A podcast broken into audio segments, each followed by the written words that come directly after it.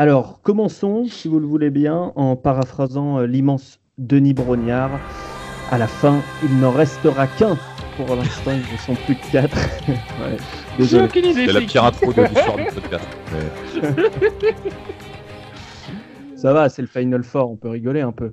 Minneapolis, quelle belle région. Euh, messieurs, vous êtes tous là, on a la crème de la crème est là, hein, pour, euh, pour parler Final Four, un peu de l'Elite 8 aussi. Romain, Ben, Antoine, messieurs, Salut. vous allez bien? Tout va bien? Absolument. Pas, Et- pas autant que chez toi, mais ça va quand même. Ça va à peu près. et, et mieux que Denis Brognard, Alex Biggerstaff est avec nous pour ce podcast. Salut messieurs. T'aimes t'aimes pas que je te présente comme le, le Denis Brognard d'RMC Sport? Ça te gêne un petit peu. Non, non, pas trop. D'accord. J'ai- pour, plein, pour plein de raisons en plus. D'accord. Bon, on s'est raté. Une intro ratée, ça veut dire un podcast réussi. Euh, on a vraiment vécu la, la folie de Mars à son meilleur. hein. Pour ceux qui ont raté, euh, dommage pour vous. Incroyable Elite 8, c'était les quarts de finale pour traduire. On va revenir dessus, c'était assez foufou, un peu sur le Sweet 16, le tour d'avant aussi. On va parler du Final Four, évidemment, à venir ce week-end, samedi et lundi. Au milieu de tout ça, on évoquera un peu les, les prospects, comment ils se sont comportés, toujours un œil sur la draft 2019. On devrait vous ressortir d'ailleurs un big board euh, assez euh, incessamment sous peu. Voilà pour le menu, épisode 15, envergure par Poster Dunk, partenariat avec River, c'est parti.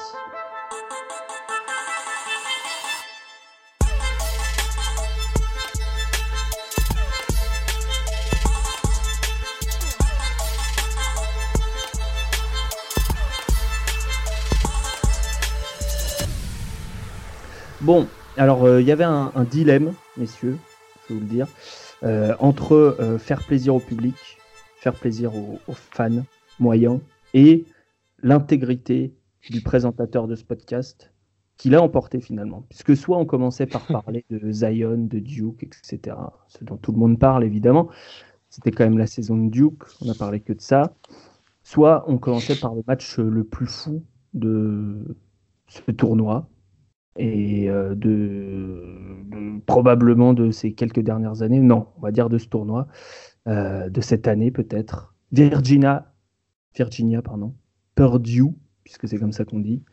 Euh, et ça tombe bien, Romain et Alex, vous l'avez commenté ce match? Oui, bah, ça se voit, on est, on est marqué. Vous êtes marqué euh, physiquement? Je sais pas pour Romain, mais moi oui. Euh, Ah, ça, Alex, Il a fallu. Ouais, la, la nuit a été courte derrière. hein, je, je le confirme. C'est ça, parce qu'en plus, c'était le match euh, le plus tard des deux, il me semble. Et, Clairement. euh, et c'était en direct, et c'est allé en prolongation, en plus. Alex, vu que tu es euh, journaliste et euh, que tu es excellent, tu vas nous résumer le match en 30 secondes. Oh, c'est- eh, Voilà, et si ça, c'est pas un tapis rouge, là, je sais pas comment ça se Euh, bah, Carson Edwards, euh, normalement, euh, fait cette perf-là qui doit emmener Purdue au Final Four. Euh, mais euh, on en parlait en off tout à l'heure, Kai Clark fait un exploit individuel qui finalement arrache une prolongation et Virginia, c'est quand même dur de les battre parce qu'ils ont perdu que six fois en deux ans. Donc euh, voilà, c'était peine perdue. Ouh, c'est un jeu de mots? Bah, pff, le cinquantième de, du week-end, j'ai envie de dire, mais Oui, alors, pour ceux, là, là, pour au ceux- niveau arrêtez avec l'exigence hein, au bout d'un moment. Ah non, pour, pour ceux qui n'ont pas vu le match, on a passé, je pense, les 30 dernières secondes à tous les déballer, les jeux de mots possibles avec Purdue. ouais. Donc on a, on a tout fait en fait en direct à l'antenne. D'accord. un de perdu, 10 de retrouvé, c'est ça? Oui, oui, oui, non, mais elle, elle y était aussi, je- sûrement. Non, Celle-là mais- et d'autres. On peut faire un podcast spécial juste pour les jeux de mots. Hein, si... C'est vrai, on pourrait faire ça un jour. Euh, donc, voilà, résumé, un match incroyable avec d'un côté un joueur qui, qui, sort de lui-même. Je sais pas comment on peut décrire ça euh, mieux, mais euh, Car- ouais, Carson Edwards, Camille, je sais plus combien, 42 points, 44 points. 42 points, ouais. Il a égalé son record qu'il avait établi euh, bah, un week-end plus tôt. 42 et son équipe en a compté 65 au total. Juste pour vous donner une idée à la maison. Avec 10 3 points, quand même. Euh, une prolongation donc sur euh, une dernière. Alors Ben, on peut peut-être. Donc cette dernière action en fait. Absolument. Virginia, Virginia est en train de perdre de 3 points. Ouais. Et donc, euh, on pense que c'est malin à ce moment-là, en tout cas c'est ce que certains peuvent se dire en regardant le match. Euh, on fait faute du côté de, de Purdue pour Ouais. empêcher Virginia de tirer à 3 points. C'est Ty Jerome qui va sur la ligne, le meneur, euh, meneur de jeu de Virginia, enfin un des arrières, on va dire. Euh, il met le premier. Il fait exprès de rater le deuxième. Il le rate très bien. Claquette. La balle retourne dans la moitié de terrain de Virginia. Et là, Ben, c'est ton boy qui fait le reste. C'est Kihei Clark. Clark, un, un- un meneur de 5 pieds 9 pouces. C'est quoi? C'est 1m70 ça, en- En 75. On va dire. 1,75 qui, qui de, de l'autre bout du terrain, trouve euh, la, le- la vente de Virginia, Mamadi Diakité, au milieu de quatre joueurs de Purdue. Lui lance un bullet pass absolument magnifique. Et Diakité se met un bonnie de quoi, 12 pieds peut-être? Et bam, on se rend en prolongation. C'était la première des trois actions que Kihei Clark a fait pour sceller l'issue de ce match. Alors, en français, l'avant de Virginia, c'est-à-dire l'intérieur. Ah, euh, salaud. 12 pieds. Non, mais je traduis quand même. C'était un petit tir à mi-distance, genre euh, un moitié flotteur, à moitié tir, on sait pas trop ce que c'était. Ouais, Euh, à va moitié, dire- à moitié chanceux. À, mo- à mo- On à appelle, moitié. ça, on appelle ça un Il en bonnie, faut. non? En. Ouais, Ouais, qu'il c'est a un- un gros match un- quand même. Ah oui, c'est clair. Ouais, il vient de faire, il vient de faire un gros match. Il vient de faire un gros match, Ouais. mais le, le tir, c'est un peu, c'est un peu Ave Maria. C'est-à-dire qu'il il reçoit, il jette. Il a l'instinct, il voit le ciel, Ah bah il oui, reçoit, il, il jette. il a, il a pas beaucoup de temps, c'est ça. Il a pas non, beaucoup de temps pour il en a pas, non. Donc, euh, donc voilà, dernière action incroyable. On peut commencer par euh, le perdant magnifique. Euh, je sais pas, Romain, toi, tu as, vu, tu as évidemment commenté le match. Carson Edwards, euh, c'était. Enfin, moi, moi j'ai jamais vu ça dans un tournoi de March Madness, euh, y compris Kemba Walker, y compris euh, tous les mecs euh, qu'on veut, qui ont, ont explosé les compteurs à March Madness. C'était. Non, il était. Alors, moi, j'ai eu un gros souci avec lui sur le match. C'est que j'ai passé donc 40 et quelques minutes à me retenir parce que j'ai fait l'appeler Karsten Yanker un nombre incalculable de fois. Je ne me demandais pas pourquoi mon cerveau a fait cette espèce d'association d'idées avec un joueur de foot, j'en sais rien. Mais j'ai relu. J'ai relu- je ne sais- les- non, mais c'est ça, c'est l'écran. J'avais l'écran en face de moi et avant de prononcer son nom, à chaque fois, je répétais que c'est bien Carsten Edwards parce que je me suis retenu de dire Karsten Yanker plusieurs fois. Bref. Vous avez Euh, vu, euh, avec qui on m'enferme quand même des fois c'est. Dans une cabine, il était trois C'est toi qui choisis, Je suis pas sûr des Mais fois. tout, tout- mais tout ça, tout ça, en fait, la soirée a commencé. Je cherchais la machine à café. C'est Brian Masloum qui m'a montré où elle était. C'était là sur des bases totalement improbables, en fait. hein. Bref, pour appelé revenir au sujet. ça qui est bien. Ouais, non, j'ai pas appelé une fois Carsten Yanker. Mais pour revenir au basket, non, non, c'est c'est une de ces soirées où, en fait, euh, vous avez un joueur sur le terrain, euh, il se passe plus rien de rationnel. C'est-à-dire que le cercle fait 20 mètres de diamètre. Il a eu un passage à vide, euh, enfin un passage à vide, non, il, était, il est resté muet euh, quelques minutes à cheval sur la fin de la première et, et la deuxième, 6-7 minutes, on avait vu, je crois qu'Alex, on avait regardé un petit peu, mais en dehors de ça, le mec sort une perf, euh, une perf de très très haut niveau. Alors, son draft stock à l'heure actuelle, c'est c'est- sur le match, c'est même pas le débat. C'est de se dire qu'il y, a un- il y a un moment d'histoire qui est peut-être en train de se passer. Et finalement, la descente, elle est terrible parce qu'on se dit qu'on assiste peut-être à un moment d'histoire, mais comme ils ont perdu, finalement, bah, personne s'en souviendra ou presque. Quoi. Ça va être une ligne avec des chiffres sur un bouquin de stats, mais malheureusement, il n'y aura rien pour, euh, pour valider la performance du mec absolument énorme sur le match et sur, et sur son tournoi global, puisque bon, ce qu'il a fait en termes de chiffres, c'est proprement, c'est effarant. C'est effarant. Et en Mm. termes de, en termes de, de leadership, je dirais, et de et d'impact qu'il a eu sur la rencontre. Alors bon, c'est l'argument que je sors souvent pro Arden quand il envoie des 60 points, qu'il n'a pas une bague et que son équipe, euh, son équipe, elle, euh, elle gagne pas en playoff. Là, c'est un petit peu pareil. Alors, il en a mis 42, oui, c'est une grosse perte. Après, il ne gagne pas malheureusement. Mais quoi qu'il en soit, euh, comme je l'ai dit pendant le match, hein, poser 30 points de moyenne sur, sur un nombre de matchs d'affilée, euh, même en départemental, c'est compliqué à faire. hein. Donc, je vous imaginez sur un, sur un tournoi qui est de très bonne qualité cette année comme ça, avec les équipes qu'il avait en face. Euh, voilà, et je, pour, pour, pour finir, parce qu'après je vais comme vous laisser parler un petit peu, parce que c'est pas mon podcast, on va aussi partager un peu l'antenne. Euh, le meneur de jeu dont parlait Ben tout à l'heure, il a fait un taf colossal sur Carson Edwards, sur la dernière partie du match, euh, notamment sur l'utilisation des écrans. Ouais, il lui, a, il lui a pété ses timings sur les sorties d'écran. Euh, Edwards a trouvé un petit peu d'alternance, mais quasiment trop tard. Mais euh, il est rentré, et il a eu un rôle déterminant sur, euh, sur l'issue du match parce qu'il a fait, il a fait vriller Edwards là où plusieurs joueurs, à commencer par Hunter, se sont cassés les dents plus tôt sur la rencontre.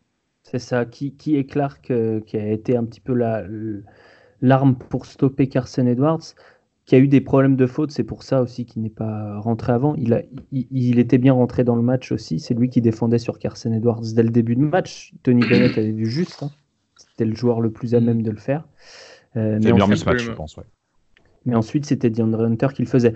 Le- euh, donc, pour, pour expliquer un petit peu, parce que ceux qui n'ont pas vu le match, en gros, Carson Edwards, tous ses shoots étaient difficiles. C'est-à-dire qu'il met 42 Oh. points, mais il met, il met pas 42 points avec des tirs dans le corner, quoi.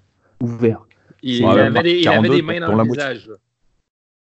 Ah oui, la, des mains dans le visage, puis la moitié des tirs depuis le parking, hein, quand même. hein. Faut pas... Ah oui, oui. Non, non, il a mis très loin, tirs, euh, en en, déséquilibre, Et- en sortie de dribble. Enfin, Et Euh, c'est ce qu'on souligne à un moment avec Alex, c'est-à-dire qu'il a fait toute la panoplie du tir extérieur. C'est-à-dire qu'il a fait du pull-up, il a fait la première intention, il a fait du catch and shoot très compliqué en sortie d'écran sur une jambe.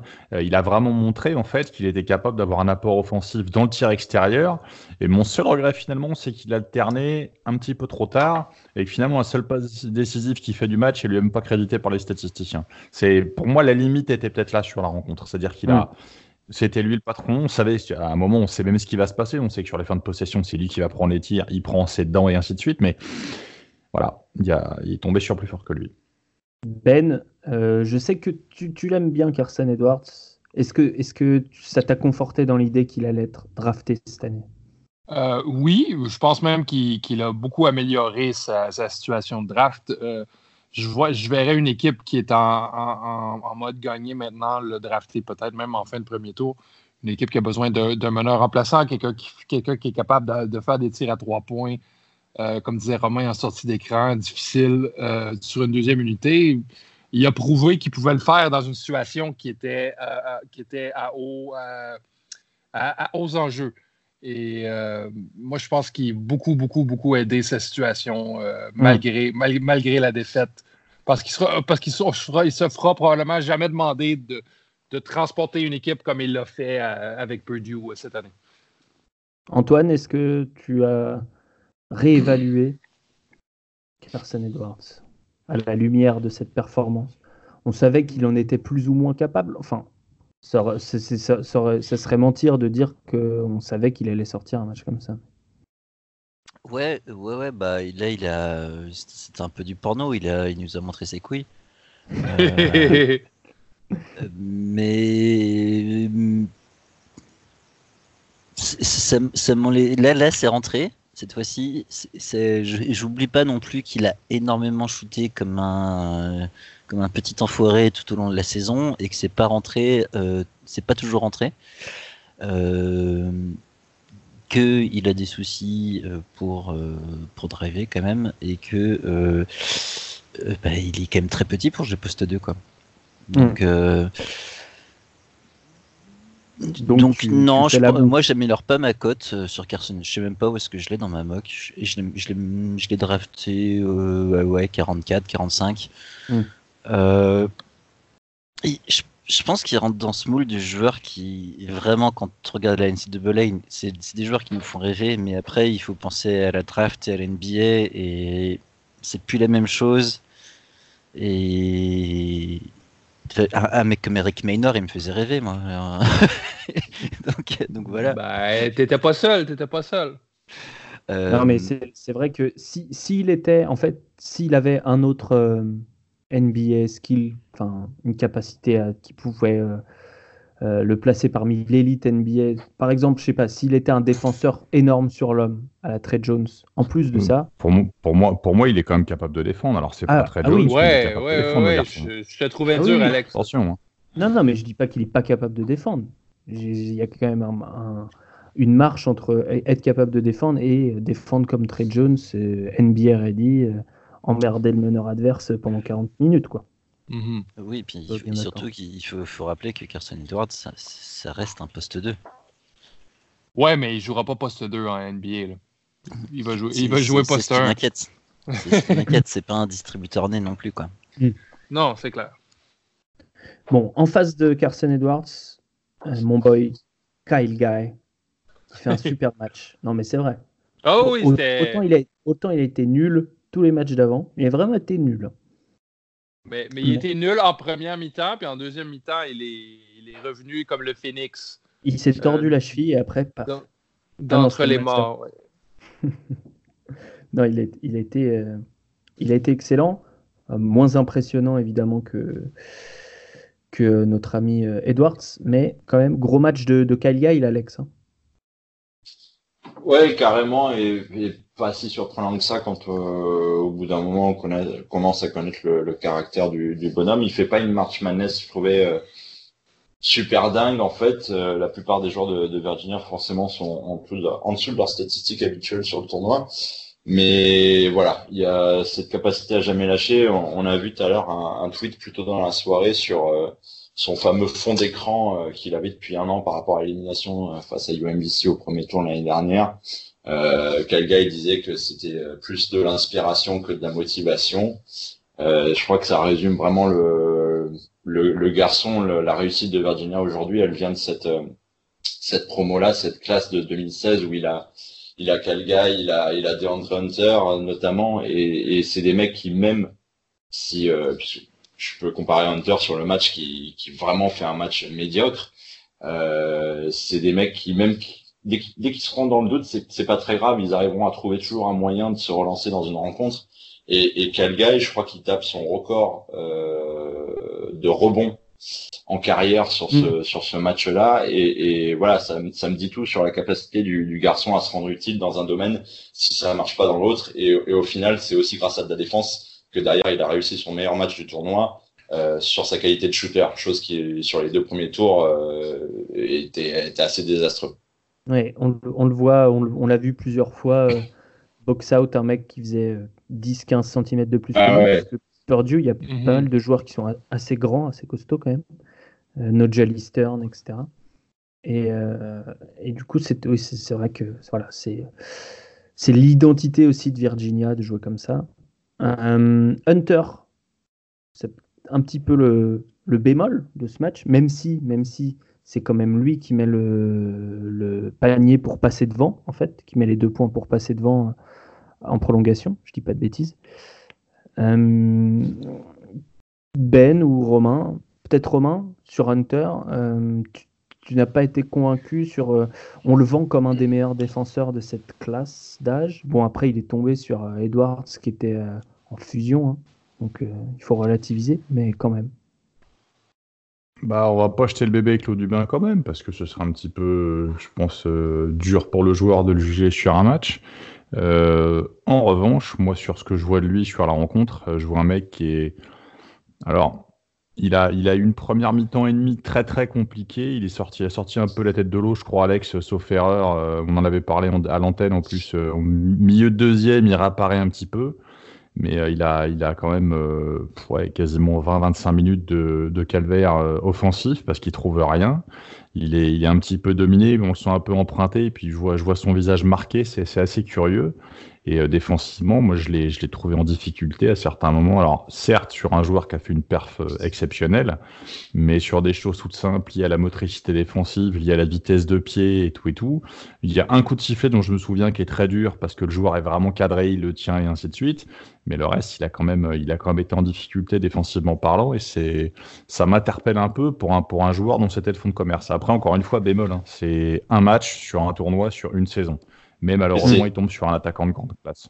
C'est exactement ça. En fait, il a deux coups de sifflet contre lui qui sont qui sont limite en fait dès le début, alors qu'il défendait pas trop mal sur euh, sur Edwards. Et derrière, ça le ça le bah, ça l'efface totalement du match. En fait, il n'arrive pas à, à relever la tête. C'est ça. Hum, Et, euh, inhibé. Comme, Mhm. voilà, comme, comme disait Romain, Ben, euh, moi ce qui m'a le plus inquiété, c'est peut-être pas cette mo- motricité, puisque euh, effectivement c'est juste un match, c'est plus euh, l'attitude. Euh, on baisse la tête, on n'a pas l'air de. Enfin, les, les, les personnes, les joueurs qui ont relevé Virginia, qui les ont gardés dans le match, c'est pas DeAndre Hunter, c'est Diakité, c'est euh, Guy, c'est Jérôme, c'est même Jack Salt qui a été exemplaire. Et, et, et pas juste ça, vous avez entendu? Euh, et pas juste ça, Alex, il a disparu aussi. Ça, ça me, ça, ça bug. Offensivement, il a absolument disparu dans un trou noir. Euh, euh, DeAndre Hunter, il ne voulait, rien savoir de contribuer. Je crois qu'il avait, qu'il a eu les, euh, a eu la frousse dans un gros moment. Et, défensivement, moi, ça fait quelques matchs euh, que je regarde dans, à March Madness où est-ce que oui, oui, c'est un bon joueur défensif, mais, mais c'est pas le monstre, l'éponge qu'on m'a vendu pendant la saison. Puis, puis ça, ça m'inquiète pour la draft euh, dans le processus pré J'espère qu'il va s'améliorer, améliorer sa cote dans le processus pré-draft parce que pour l'instant, euh, ce qu'il montre euh, à la March Madness, c'est pas. moi, je suis pas impressionné personnellement. Antoine, est-ce que tu veux faire l'avocat? Bah, euh, ouais, oui, je vais faire l'avocat parce qu'il faut, mais euh, voilà, c'est pas, c'est pas un gros Non, mais match. si tu es d'accord avec les autres, tu peux être d'accord. C'est- C'est pas un gros match, euh, mais bon, il y en a d'autres qui étaient, euh, qui étaient beaucoup plus convaincants. Euh, je pense qu'on on est tous, enfin même moi le premier, hein, à changer mes, mes big boards en fonction de, de ce que je vois sur la match Madness, mais on sait, on sait tous très bien que le, le, le premier critère, euh, ça va être les, les workouts tout pourris en contre zéro Mhm. pour la draft. Donc, euh, donc on verra. on verra. Je pense pas que ça- je pense pas que ça lui ait nuit plus que ça. Il a quand même montré des belles choses. Euh, c'est Carson Edwards quand il prend feu, c'est très très dur de défendre sur lui. Euh, il y a un gap de taille énorme. Il n'aura pas à défendre sur beaucoup de mecs aussi petits que Carson Edwards non plus euh, en NBA. Donc euh, à voir. C'est ça, c'est ça. Parce que c'est ça qui, est évalué par les scouts, c'est sa capacité à switcher. Il est vendu comme un gars qui switch de 1 à 4, en gros. Donc, euh, donc c'est sur ça qu'il Ouais, mais bon, si, si tu es évalué sur quelque chose comme ça, sur le fait de pouvoir switcher de 1 à 4, inévitablement, quand tu te fais bananer encore une fois Ah bah oui. sur un match particulier où tu prends très tôt et contre un joueur qui fait un très gros match, euh, moi demain tu le mets face à, face à un Derrick Rose ou face à, je sais pas, ou un D'Angelo Russell ou face à des joueurs comme ça, est-ce qu'il peut défendre? C'est la Ah, question qui se les- pose parce qu'à un moment ou un autre, Le DeAndre Hunter qu'on a vu, ils vont le griller. euh, ils vont en faire du poulet barbecue, comme on dit en NBA. là. Parce qu'en en NBA, en NBA, il n'aura pas les coups de sifflet au départ. Euh, c'est vite compliqué. hein. Ouais, tout à Moi, fait. je, moi je, reste, je reste perplexe. Encore une fois, je veux pas, je veux pas brûler le joueur sur une performance, hein, mais je reste. euh, On va voir, je on va reste voir. il se retrouvera très certainement dans euh, des situations similaires en demi-finale, puisque euh, à Auburn, il y a deux joueurs à Mhm. l'arrière qui vont très vite, notamment un, Jared Harper. Euh, si euh, qui est Clark et pour une raison ou pour une autre, euh, il y a un switch ou je ne sais quoi, on devrait voir DeAndre Hunter sur d'autres situations face à des joueurs rapides qui savent shooter aussi. Donc on aura l'occasion de poursuivre l'évaluation. Euh, Alex, Si c'est que- pas une transition, ça je m'y connais pas. hein. euh, est-ce que vous parlez et vous voulez parler d'Auburn tout de suite ou est-ce que vous voulez parler rapidement de Ty Jerome? On va pas parler de Ty Jerome, c'est celui qui rate le lancer mais il le fait exprès. et euh, c'est celui qui met euh, un flotteur incroyable pour rester dedans en prolongation. Enfin un flotteur, un lay-up, on sait pas trop. Et et c'est un joueur qui est assez difficile à évaluer, en tout cas pour moi. Alex, je ne sais pas si, si tu as eu un. Enfin, oui, tu as forcément eu un œil sur toute sa saison. Comment tu, tu le vois, Ty Jerome? Pour moi, c'est un peu le. C'est un peu le. Comment on dit Le 4 danseur, ça se dit pas, de cette équipe. Moi, personnellement, sur Jérôme, je suis, je suis agréablement surpris par tout ce que j'ai vu cette saison parce que je l'attendais pas en fait à ce niveau-là. Et euh, ce n'est que après, au fur et à mesure, que j'ai regardé euh, l'historique du, du jeune homme et j'ai un peu compris au fur et à mesure pourquoi, euh, pourquoi ça marchait à Virginia et, et pourquoi il avait été là-bas. Et, euh, et, c'est un garçon voilà, qui continuera, je pense, à, surprendre parce qu'on on a l'impression qu'on qu'on fixe des limites et à chaque fois il les, il les franchit. Euh, J'entends par là qu'il a une facilité à, scorer sur des moments où on l'attend pas forcément. Je me souviens face à Purdue, il arrive à trouver des, des situations de shoot assez dingues euh, alors qu'il est vraiment contesté, il trouve le haut de la planche. Enfin, c'est à chaque fois, c'est c'est hyper propre et c'est bien ajusté. Et, et, puis surtout, voilà, c'est un meneur de jeu qui, qui, a une grande taille, donc euh, ça lui facilite beaucoup sur le, le plan offensif. Et, et pour moi, le visualiser en NBA, peut-être qu'il y a quelques années, j'aurais dit que ce genre de joueur n'avait peut-être pas forcément sa place. Euh, je, pense qu'aujourd'hui, je le, vois carrément dans une franchise NBA. Mais je prends peut-être un risque, mais je sais pas pourquoi. C'est un, un, garçon qui pour moi peut, peut, vraiment surprendre. Tu le sens bien. Bon, j'ai euh, je sais que Ben n'est pas fan de sa, défensive, comme tu dis, Ben. Euh, euh, mais, mais, mais, je suis un peu d'accord avec toi, d'ailleurs. Tu m'as un, petit peu convaincu. En tout cas, je ne l'ai pas trouvé très bon. Et on pourra le, revoir contre Auburn. Puisque là, il, est, il, pouvait être un petit peu caché, en fait, face à Purdue. Mais il est, il est caché à Virginia, c'est fait exprès. Oui, oui, mm-hmm. mais là, il, là, il pourra pas se cacher. Parce qu'au Auburn, il y a quand même plus ou moins 5 joueurs qui peuvent attaquer le cercle. Donc voilà. C'est ce qui fait la, force. Excuse-moi, c'est ce qui fait la force du, système de Virginia en fait. Moi, je ne sais pas si tu as vu euh, si vu jouer Valence cette année en Eurocup, Alex. Euh, Valence, dans, le concept, vous avez très peu de joueurs à Valence qui sont des gros défenseurs sur, sur, sur l'homme. Euh, Valence, c'était jusqu'à assez tard dans la saison la meilleure défense en termes d'efficacité du championnat en Eurocup. Euh, Virginia, c'est un petit peu pareil. Vous avez les mecs qui n'ont pas forcément tous des physiques extraordinaires, qui sont pas forcément tous des athlètes incommensurables, mais l'organisation et le, travail collectif défensif fait que, même si les mecs en face de vous ne sont pas les meilleurs défenseurs de 1 contre 1 du pays, vous avez une équipe qui est capable de vous mettre en morceaux en termes de timing, parce que tout est réglé et orchestré correctement. Et c'est la même chose pour Texas Tech, et d'où la recette du succès pour ces équipes qui vont si loin, c'est qu'une fois que vous passez le premier rideau, il y a un tel timing, comme le dit Romain, que ça se referme très très vite sur vous, ou alors il y a, il y a un dernier rempart qui, qui, qui efface tout, et, mm-hmm. c'est vraiment le principe du succès de ces équipes cette saison à la March mm. Ça, Moi, c'est ce que je retenais à l'époque, c'est...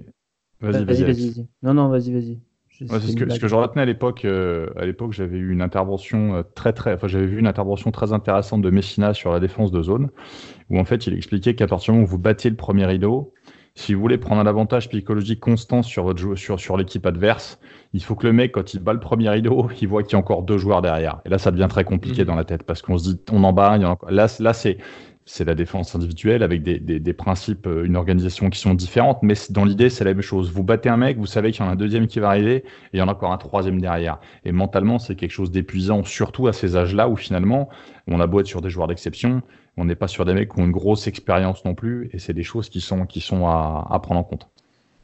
Tout à fait. Et en troisième rideau, bien souvent, se trouvait mon boy Jack Salt.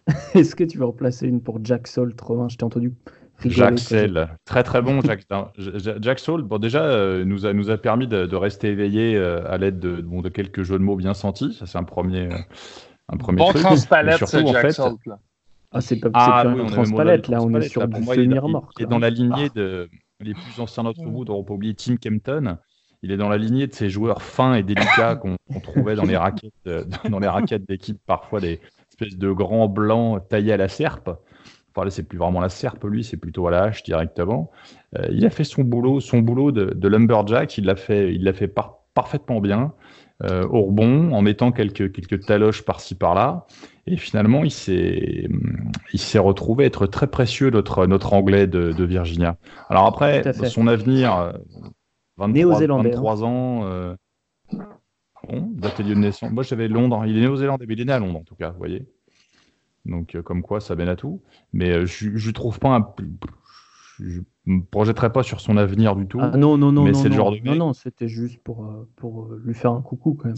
Non, non, mais c'est c'est le genre de mec très très précieux dans une équipe. Moi, j'ai croisé un joueur comme ça dans ma carrière, là, qui était passé par Marquette à l'époque où l'équipe avait été au final fort et ainsi de suite. Il a fait une, très très honnête carrière en Europe. C'était un profil similaire avec la même finesse euh, défensive, un peu plus de finesse technique en attaque, mais c'était c'était un pareil, une espèce de mule comme ça. Et c'est moi j'ai trouvé j'ai trouvé intéressant dans son rôle. Encore une fois, un joueur de haut niveau fait ce qu'il sait faire. Je pense que lui, pour le coup, il, oui, il, sait ce sort pas de son rôle. effectivement. Non, Et il ne peut pas il- de toute façon. donc, Il euh, ne sait pas shooter des lancers francs. Et ça, ça, Non. bien. Non, alors ça, non. sait Non, non, non. Mais non, parfois, il est un peu obligé. Euh, donc, il va, il va pouvoir faire la paire avec euh, le fameux Austin Wiley du côté d'Auburn. Quand même un Mhm. sacré bébé aussi. Antoine, Euh, donc, une chose à dire sur Auburn euh, face à Kentucky. Qu'est-ce que tu retiens de ce match en gros? Alors euh, déjà, c'est, je retiens que c'est compliqué de, de, de, de jouer en, en NCAA sans meneur. Euh, De 1, de 2, je retiens que bye bye Kylie Perry, tant mieux. Euh, et de 3, Auburn a fait vraiment une très très belle impression. Ils ont été assez irréguliers euh, cette année. Euh, ils, ont, ils ont pris un éclat, ils ont pris plus de 20 points, il me semble. Le premier- la première fois qu'ils ont joué Kentucky, ils ont pris plus de 20 points. dès qu'ils- Ils se sont vraiment fait défoncer. Ouais. Euh, un moment où ils étaient premiers de leur conférence, je crois d'ailleurs. Ouais, c'est vrai. C'est un des matchs qui les a mis un peu plus mal après pour, euh, pour leur gros match à suivre et ils ont ensuite, euh, bah, ils sont remontés dans le de- dans l'énergie. Euh, donc on, on va dire que Okeke était blessé du coup, euh, qu'il n'a pas pu jouer. Euh, que du coup le coach qui s'appelle je sais plus comment s'en est servi.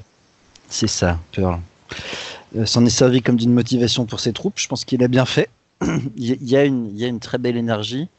Et comme tu le- tu l'as très bien dit dans ton article euh, sur envergure.co, un petit moment publicitaire, bien joué ça. il y a, il y a vraiment des joueurs intéressants. Euh, je pense que des mecs comme euh, Dunbar et McLemore, ils n'ont pas scoré, mais ils ont, ils ont vraiment réalisé des grosses perfs. Euh, Ouais. défensivement déjà. Et, euh, et athlétiquement, ils proposent vraiment quelque chose d'intéressant. Après, c'est sûr, tu as, la paire de, de derrière, euh, Brown et Harper, qui sont euh, c'est des gâchettes folles. Les mecs, euh, j'ai j'ai ju- j'ai juste envie de les voir jouer contre Cassius Winston, quoi. C'est voilà. Ouh!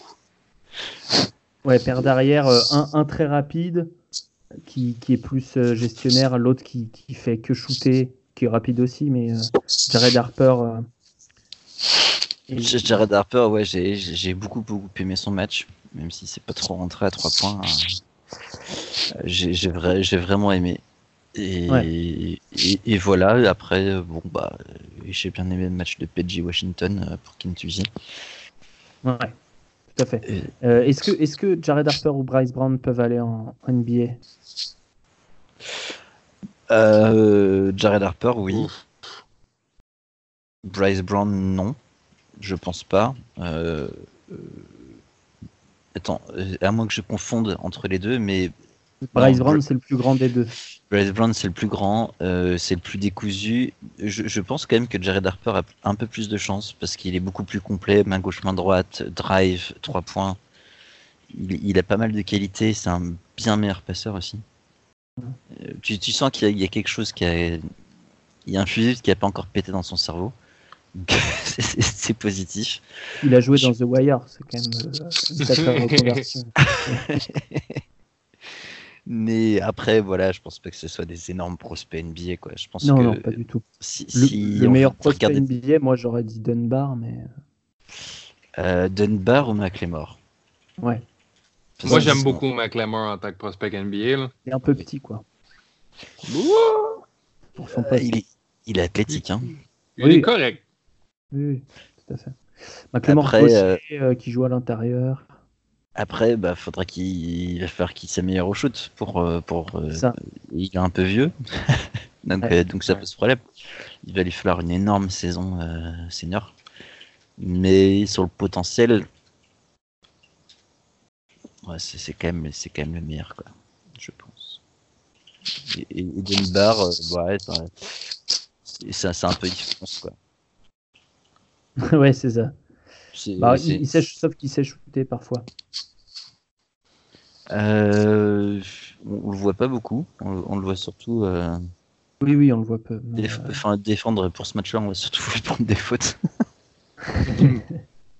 On, on l'a vu, moi je l'ai déjà vu cette saison euh, faire des matchs où, où euh, il a shooté, où il a su shooter, il a, il a enchaîné peut-être un ou deux shoots et il a une mécanique très correcte, ça shoot en suspension. Enfin, c'est pas. Et il est que deuxième année, il est plus jeune que McLemore. Ouais. Donc pourquoi pas? C'est vrai qu'il n'est pas très grand non plus. Euh, Alex, Oui, Qu'est-ce que tu peux nous dire de ce Kentucky Auburn? Euh, Je ne sais pas si tu- l'as dû, as dû le voir en différé, non? Tu l'as commenté? Je ne sais plus.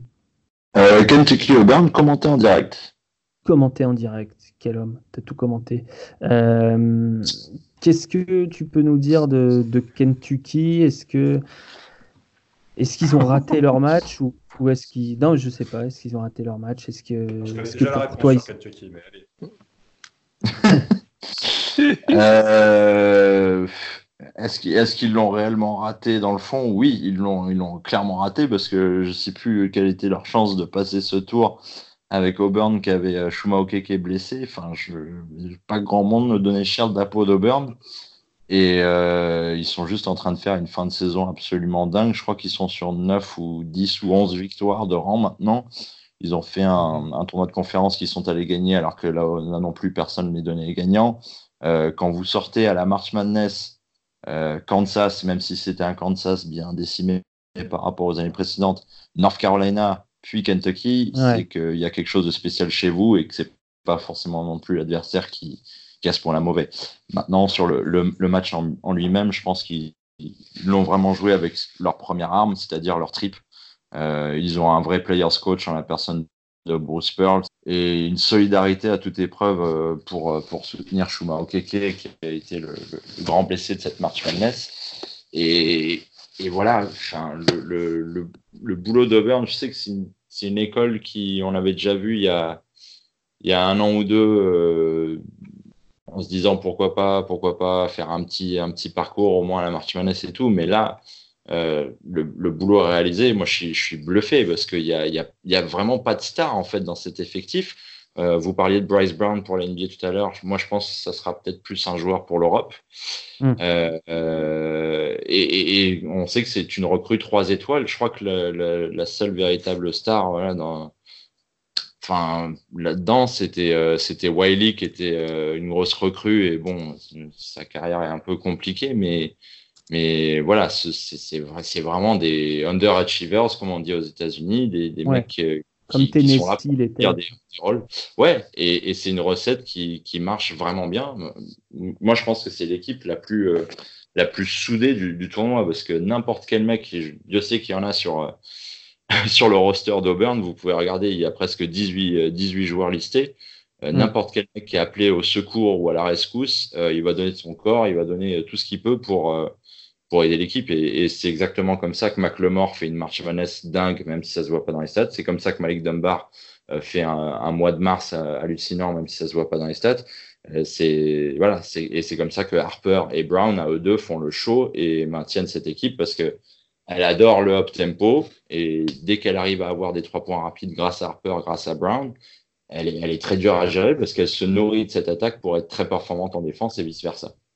C'est ça, c'est ça, c'est une, un, très beau résumé de ce qu'est Auburn. 10 joueurs dans la rotation à plus de 10 minutes par match cette année, c'est beaucoup. C'est euh, très rare en NCAA. Euh, et là, ils en ont plus que 9. Chuma Okeke, qui est le, le- le meilleur prospect de cette équipe pour la NBA, euh, enfin, qui était avant de faire le genou, les ligaments croisés. Euh, je suis très triste. Et, euh, On et, et plus là, donc ils sont plus que 9 et dans la rotation. En tout cas, ils ont joué à 9 face à Kentucky. Ils vont sûrement jouer à 9, mais même à 9, ça sera la rotation la plus complète de, des quatre équipes du Final Four. Euh, les quatre, donc Ouais, c'est parlais- quelque chose qui peut vraiment faire la différence, hein, ça, Hum, ouais.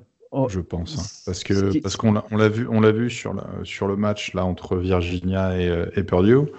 Euh, c'est 7 joueurs d'un côté et euh, on va dire 7,5, presque 8 de l'autre. Une équipe qui a joué comme ça en allant rajouter un joueur de plus. Alors, c'est pas grand chose, mais deux matchs en trois jours, un joueur de plus, mine de rien, c'est quand même, c'est quand même un petit peu de, de, de fraîcheur pour, euh, pour tout le monde. Et c'est Mhm. aussi un peu ce qui fait la force du groupe, c'est-à-dire qu'ils ont plus leur star aujourd'hui, c'est diminué, mais malgré tout, ça reste très équilibré et avec des mecs qui sont capables de tenir un rôle puisqu'ils sont habitués à tenir un rôle. Ouais. Donc je pense que ça peut être. euh, ils, ils sont totalement dans le rôle de l'underdog là et je pense que c'est quelque chose qui, qui, doit, qui peut leur correspondre. Hmm. Mais il y, y a une grosse identité, Alex parlait d'équipe soudée, il y a une grosse identité chez les quatre membres de ce Final Four. C'est quand même le.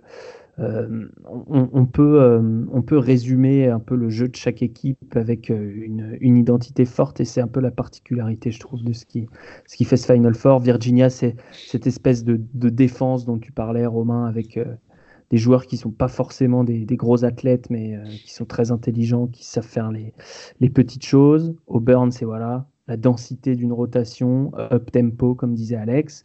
On verra Michigan State, équipe très expérimentée, très physique, qui, euh, qui peut vous faire déjouer un peu partout. Et puis Texas Tech, euh, la meilleure défense du pays, avec euh, pareil un ou deux joueurs qui peuvent, qui peuvent briller en attaque. Simplement, peut-être Alex sur Bruce Pearl, tu disais qu'à Auburn il n'y avait pas de coach. Moi, ce qui me fait rire quand je regarde Auburn, c'est que la star c'est lui, quoi. Il fait des grimaces, il fait. euh, il- J'ai dit que c'était un players coach, pas qu'il n'y avait pas de coach. Ouais. Non, qu'il n'y avait pas de star, pardon. Ah Plutôt ouais, d'accord. Excuse-moi. La star, c'est le coach. Euh, il accepte toujours les caméras pendant ses, euh, ses speeches d'avant-match, là, où il, où il dit Eh, Venez, on va leur casser la gueule et tout. Et, euh, et tout le monde est, est, est hypé après. Donc, euh, donc c'est assez rigolo. Et ça devrait, euh, devrait faire le sel du c'est contrasté pour Bruce Pearl qui jouit pas vraiment d'une très belle réputation euh, aux États-Unis, mais bon, à mesure, euh, au niveau des coachs, ça devient difficile aussi d'en cerner des, bons et droits. Euh, mais, mais moi, sur ce que je vois, et je le juge que là-dessus, par rapport à la March Madness et au mois de mars en tout cas, c'est que ces joueurs l'adorent, mais, à un point complètement dingue. Ils, Mm.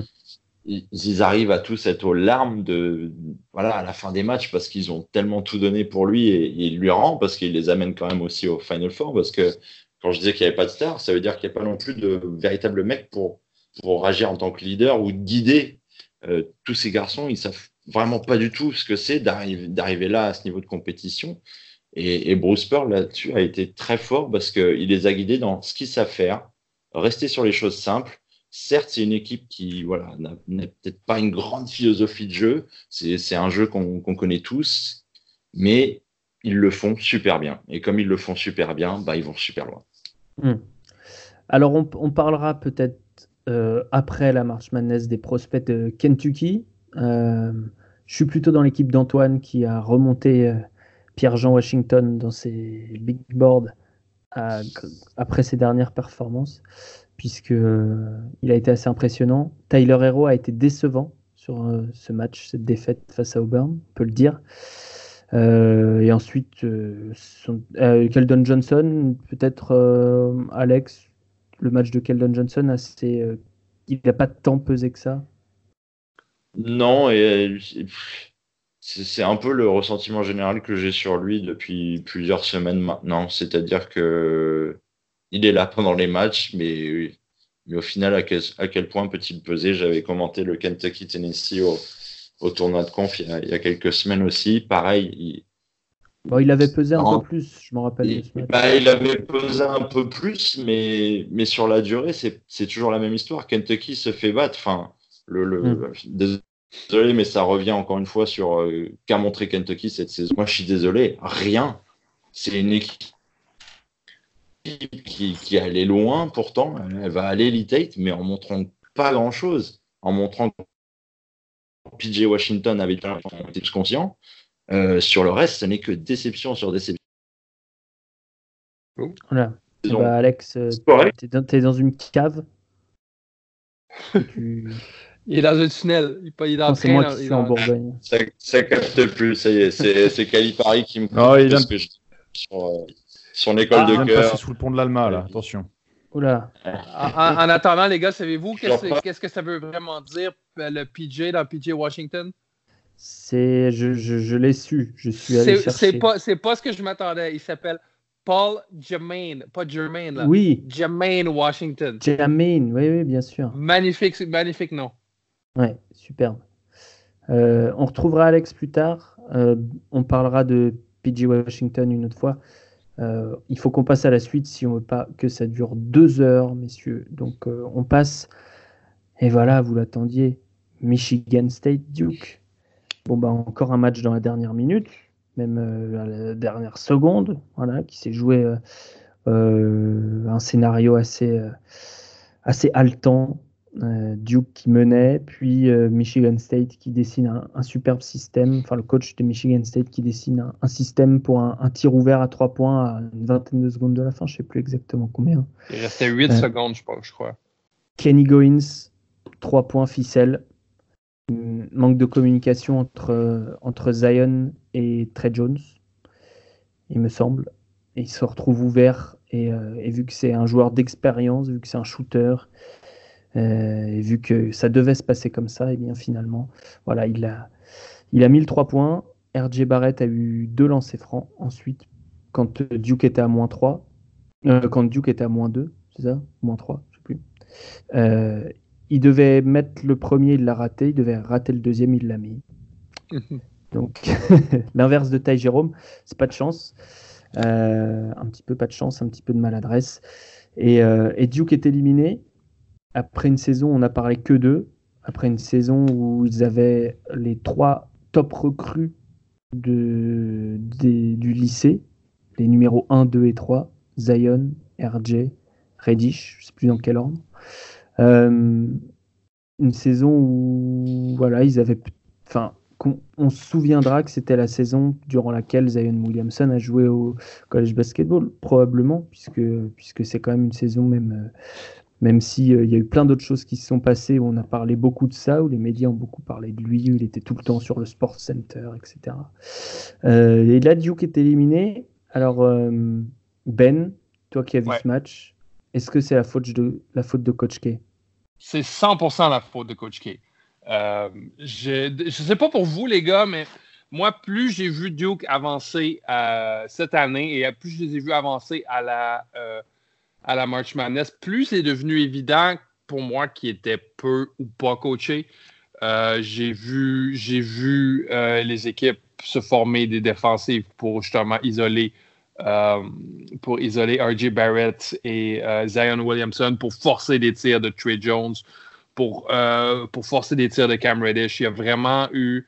et, et offensivement, j'ai trouvé que, surtout contre Virginia Tech et, et, euh, et Michigan State, les gars ne savaient pas quoi faire.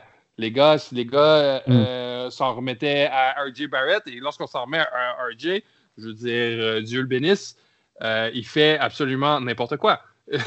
Euh, ça, a fon- ça a fonctionné. Il a trouvé une formule qui fonctionnait contre Virginia Tech en, en- en allant chercher euh, les, les- les- les gars qui cotent sur le baseline euh, avec des passes vraiment très, très bien timées. Mais contre, euh, contre Michigan State, ça a été une, euh, euh, un, un désastre énorme, ce qui est, ce qui est triste et humiliant pour lui parce que c'est un joueur qui, qui vaut bien mieux que ça. Mm. Mais, mais ce que j'ai trouvé, c'est que Tom Izzo avait, avait fumé euh, avait fumé Coach K ce soir-là comme on fume de l'herbe. Je trouve que Mm. ça a été, ça a été un- une, euh, un, un boulot de coaching très, très paresseux de la part de Coach K. Je ne sais pas ce que vous en pensez, les gars. Ouais. C'est déjà quelque chose qu'on a constaté un petit peu l'an dernier quand on regardait Wendell Carter et ces, ces joueurs-là. C'est-à-dire qu'on s'était rendu compte aussi, on avait discuté, il avait, il avait eu recours à la zone plusieurs fois, l'équipe Ouais. n'était pas forcément très inspirée. Euh, moi, avec tout le respect que j'ai pour, euh, j'ai pour ce, ce coach, qui euh, bon, c'est c'est plus qu'un Hall of Famer pour moi, parce qu'il a quand même marqué l'histoire de ce sport et du sport en général. Euh, effectivement, il s'est fait, il s'est fait outcoacher sur la série et, euh, et après, après, moi, je suis pas forcément, malheureusement, je suis pas forcément surpris parce que on nous a vendu une équipe qui allait être injouable, etc., etc. Finalement, ils ont eu des ratés assez tôt dans la saison, des petits pépins physiques. Ils ont eu des gens à qui on a très très vite conféré un statut et qui n'ont pas forcément euh, on produit des chiffres, mais je veux dire qu'on pas forcément toujours répondu en termes de présence et de leadership.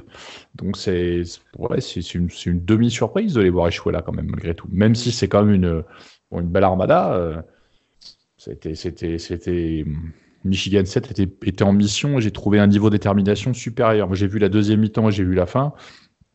Un niveau de détermination vraiment supérieur du côté de l'équipe de Tom Izzo. Et est-ce que dans, le, coaching, tu as vu ça aussi? C'est-à-dire que, puisque Ben disait, il n'y avait pas de proposition offensivement. C'est-à-dire qu'on on allait chercher de l'isolation. On demandait à Zion de jouer son 1 contre 1, on demandait à RJ de jouer son 1 contre 1. En défense, c'était euh, très tu, tu presses le meneur très fort. Les autres, vous switchez tout? Exactement, si je peux me permettre, ils, ont switché absolument tout, ce qui est à peu près la défensive la plus paresseuse qu'on peut, qu'on peut faire au basket universitaire. là. Bah, même en- Ouais, mais c'est mal- malheureusement, c'est ce que tu retrouves en général aujourd'hui à très haut niveau, euh, dans la façon dont les, les équipes NBA elles vont scouter, elles vont scouter les joueurs. On en parlait tout à l'heure. hein. Euh, ça va être le critère. Est-ce que ce mec-là, euh, sur son poste, est-ce qu'il peut tenir un petit? Sur son poste, est-ce qu'il peut tenir un grand si ça switch? Et le point de focus que tu vas voir sur, sur les aspects défensifs, c'est est-ce que le mec, si ça switch, il peut défendre? Est-ce qu'il peut tenir un duel? Et malgré tout, c'est le degré zéro de la stratégie, parfois oui. Euh, sauf qu'aujourd'hui, tu te rends compte que bah, contre le pick and roll, tout le monde a tout essayé. Et au final, euh, bah, comme tout le monde a tout essayé, on a fait un tour complet, on est revenu sur ce qu'il fallait faire au départ, à savoir, à savoir être sur du switch.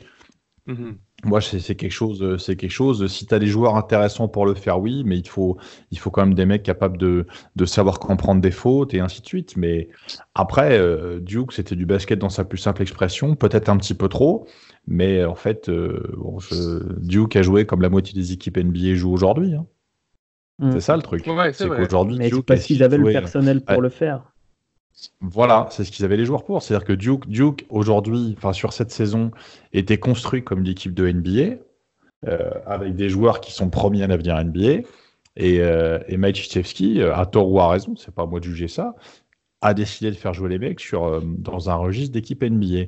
Force est de constater aujourd'hui, malgré tout, que sur les équipes qui arrivent au Final Four, on est soit sur une surprise ou deux, euh, soit sur des équipes qui ont des fortes identités défensives et qui ont globalement des identités collectives, avec pas forcément des superstars. Donc c'est là où quelque part il y a une question à se poser par rapport au, travail de fond, c'est-à-dire qu'on en parle à l'antenne avec, euh, avec Alex sur Purdue et sur Virginia, deux équipes avec des mecs qui sont là pour certains depuis deux voire trois ans, euh, un travail de fond qui est amorcé, il n'y a pas de one and c'est-à-dire que on, on peut se demander aussi si les équipes, les programmes les plus importants ou les programmes qui réussissent cette année sont pas aussi des programmes qui, quelque part, sont pas directement concernés par des échéances de draft de manière euh, réelle sur des joueurs d'impact, sur des joueurs qui seraient des loteries pick, ou également si c'est pas des facs qui ont travaillé plus en amont pour faire en sorte de bah, d'avoir de la continuité dans le travail et pas tout recommencer du sol au plafond tous les ans.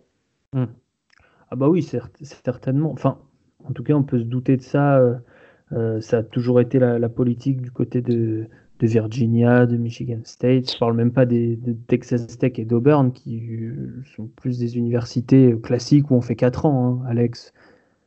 Non, mais c'est clairement ce que dit Romain là, c'est clairement ce qu'on aperçoit aussi sur la durée sur les champions universitaires. Euh, vous regardez les derniers champions, Duke, et d'ailleurs je n'arrive toujours pas à l'expliquer, en 2015 est une anomalie. Euh, Coach K qui se lance dans le one and done, ça ne lui réussit pas. Voilà la politique euh, de l'échec cette saison avec ça. Euh, la plupart des équipes qui vont au Final Four ces dernières années, il n'y a pas d'équipe peuplée de, de one and done. Regardez la Si, bah, finale. il y a le 2010. Ken- Kentucky 2015 ou 16 avec euh, Towns. euh, Oui, mais ça compte pas. Stein, c'est- 2015, Booker. oui. Oui, 2015 avec, euh, avec Duke qui justement est champion. Ce que je disais, c'est une anomalie cette année-là. Mais sur le reste, vous regardez, il y a Villanova qui est le contre-exemple parfait de pas de one and done. C'est North Carolina qui avait eu du mal à recruter parce qu'ils étaient sanctionnés, donc pas vraiment de one and done. Euh, et on l'a vu aussi avec l'avènement de Gonzaga. Gonzaga qui était une très bonne équipe universitaire mais qui n'arrivait jamais à passer les tours. Qu'est-ce qui se passe depuis plusieurs saisons maintenant? Elle arrive à attirer des bons joueurs, travaille sur la durée. Et voilà ce qui arrive. Maintenant, Gonzaga fait partie des prétendants au titre chaque année. Donc, il y a, il y a vraiment une, voilà, une morphologie, euh, en gros, des- d'équipe, une identité d'équipe qui, sur la NCA actuelle, arrive à aller plus loin et où on montre que l'ère du one and done bah, marche pas. Et moi, moi, je me souviens de Duke qui jouait avec, euh, avec Kyle Singler, avec, avec des, gars comme ça. Et je sais pas, c'était plus le, le Duke que je connaissais de, du championnat universitaire et qui me correspondait mieux. Euh, certes, les, les Zion et RJ Barrett m'ont vraiment amusé cette saison. Il y avait des matchs vraiment sympas à avoir joué euh, avec eux. Mais, mais je trouve que Coach K est en train de, bah, de se ternir un peu une image avec ce, ce projet de concurrence de Kentucky et de l'air du temps qui veut que ça soit comme ça. Mais voilà, quand on voit le résultat au final, ceux qui vont au Final Four, bah, ils n'ont pas besoin de rentrer dans cette espèce de danse euh, débile. Mhm. C'est vrai, euh, le, le Kentucky d'Anthony Davis avait gagné, je crois. En 2012. C'est ça. hein. 2012, ouais. Sur les 15 dernières années, Duke est allé deux fois au Final Four. Est-ce que c'est rentable Ouais. Je vous pose la question. C'est pareil, Calipari, Bah, euh, je- oui. il est prolongé à vie. Calipari, euh, ses, ses résultats, c'est quoi sur, euh, sur une grosse période? Là, on parle de, je sais pas, on parle de Chris Beard qui a même pas été coach de l'année. C'est deux Elite Eight en deux ans, plus un Final Four. Euh, c'est, voilà. Non, mais ça, là, tu parles du sportif, mais qui, qui, qui a gagné la saison, Alex? Qui a passé son temps à être exposé médiatiquement Qui a vendu plein de maillots Qui a vendu plein d'espaces voilà, publicitaires j'allais y venir. Il y a, il y a deux, il y a deux logiques qui s'opposent. Il y a- il y a une logique qui va être la logique sportive, où aujourd'hui, on a un renouvellement de coach. Il y a un renouvellement de coach qui se fait et qui est utile et qui, qui a à peine un message dans ce que je vais dire, euh, devrait concerner énormément de divisions et de championnats partout en- en- dans le monde et en Europe, voire même en France. Mais bon, ça, voilà, parenthèse fermée. Euh, on a un renouvellement de coach et de l'autre côté, on a des mecs qui sont là parce qu'ils sont institutionnels euh, ou institutionnalisés, parce que dans le cas de Tom Izzo, dans le cas de Tchaikovsky, dans le cas de, de Calipari, c'est des gens qui ont prouvé des choses, qui prouvent encore parfois des choses et qui vivent justement sur ce fonds de commerce-là. Et vous rajoutez à ça la logique économique des équipementiers qui fait que, même si la règle du one and done est stupide, le fait d'avoir des gens qui passent par les équipes où justement l'équipe, tel ou tel équipementier est présent, euh, ça fait de l'image et ainsi de suite. Et au final, aujourd'hui, ces, gens, ces coachs-là sont rentables pour les écoles, sont rentables pour le championnat, sont rentables pour le pour le pour l'aspect médiatique parce qu'ils font vendre du papier, parce qu'ils font ils font des font du trafic sur internet et ainsi de suite. Et aujourd'hui, on est au-delà de la simple dimension sportive que pourraient représenter certains entraîneurs qui auraient tendance à arriver. Après, Voilà. oui, il faut bien différencier le sportif de- du côté business. Et forcément que la NCA est un gros business. Mais je ressors juste encore un exemple. Tom Izzo avec Michigan State, il revient au Final Four après 2015. 2015, c'était une classe où il avait travaillé sur 3-4 ans. Qu'est-ce qu'on salue aujourd'hui? Le Voilà. boulot de Tom Izzo avec une équipe incroyable parce que ce Exact- sont des mecs qui sortent de nulle part sur 3-4 ans. Qu'est-ce qu'il fait avec Jaron Jackson ou avec Mal Bridges? Déception sur déception. Je crois que le système vraiment one and done, hormis deux, trois anomalies, et je parle purement que de sportifs là sur l'NCA ces dernières années, le système de one and done ne, ne marche pas, hormis Tout à fait. une ou deux anomalies.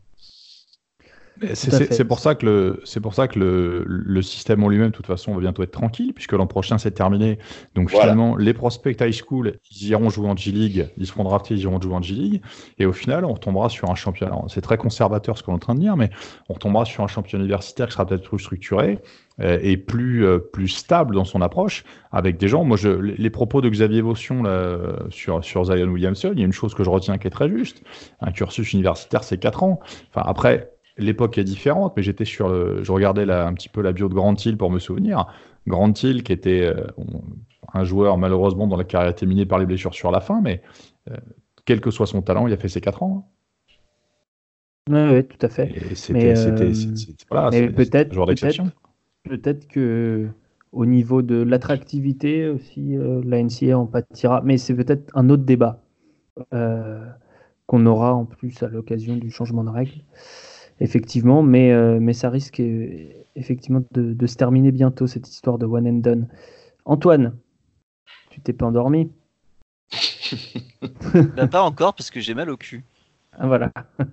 C'est quoi cette histoire d'avoir mal au cul là? C'est la chaise? Oui, bah oui. Mais J'ai- en Je suis Bretagne, assis depuis genre, euh, genre ils 9h chaise du mat, euh, j'en peux plus quoi. Bon, et ben lève-toi et parle-nous. euh, je- pour finir sur Duke, parce qu'après on parlera de Michigan State qui a gagné ce match quand même. Non, mais c'est vrai, on parle de Duke, mais Michigan State a gagné. Euh, Est-ce que tu as appris quelque chose sur euh, un des prospects de Duke ou finalement euh, ça t'a conforté dans ce que tu savais? Euh, j'ai j'ai été sincèrement déçu euh, de la défense de Trey Jones. Ah ouais? Euh, sur Cassius Winston, il s'est fait, il s'est fait manger comme un débutant. Euh, notamment les euh, des, des, petits one two step hop step back bim c'est bon Cassius Winston on sait ce qu'il fait il fait ça et des flotteurs donc donc voilà donc donc non un peu un peu déçu de Trey Jones parce que je pense qu'il aurait pu mieux performer personnellement mm. Après, je suis d'accord avec tout ce qui a été dit avant. Je pense que euh, Coach K a été dépassé. Le seul joueur qui a vraiment bien joué pour moi par rapport à ses standards habituels, c'est euh, Jeff Delorier. Ouais, Il a eu sa meilleure partie de l'année. Hein. Ouais. Euh, Zion Williamson a scoré, mais, mais voilà, a pas été hyper efficace comme à son habitude. Euh, RJ Barrett a montré ses failles. Euh, mettre O'Connell starter pour le faire jouer 3 minutes, franchement, je vois pas l'intérêt. Euh, et, sincèrement, dans, dans, dans, une partie comme ça où il faut, il faut, un, peu de, il faut un peu de rigueur, il faut un peu de, de volonté, un mec comme Jack White qui hmm. est pas le mec le plus brillant du monde, je pense aurait fait beaucoup de bien à stabiliser le jeu de son équipe. Quoi et Jack White, mais qui a, plongé pendant l'année, euh, qui au début shootait, correctement, et puis après il s'est mis à mettre des, envoyer brique sur brique, et du coup il est sorti de la rotation, en gros. Mais, euh, mais, mais c'est ce genre de joueur qu'on aime bien, parce qu'il fait. Il, il, a mis des briques, mais c'est pas parce qu'il shootait euh, forcément comme, comme un enculé, quoi. C'est. Oui, c'est parce qu'il savait pas shooter.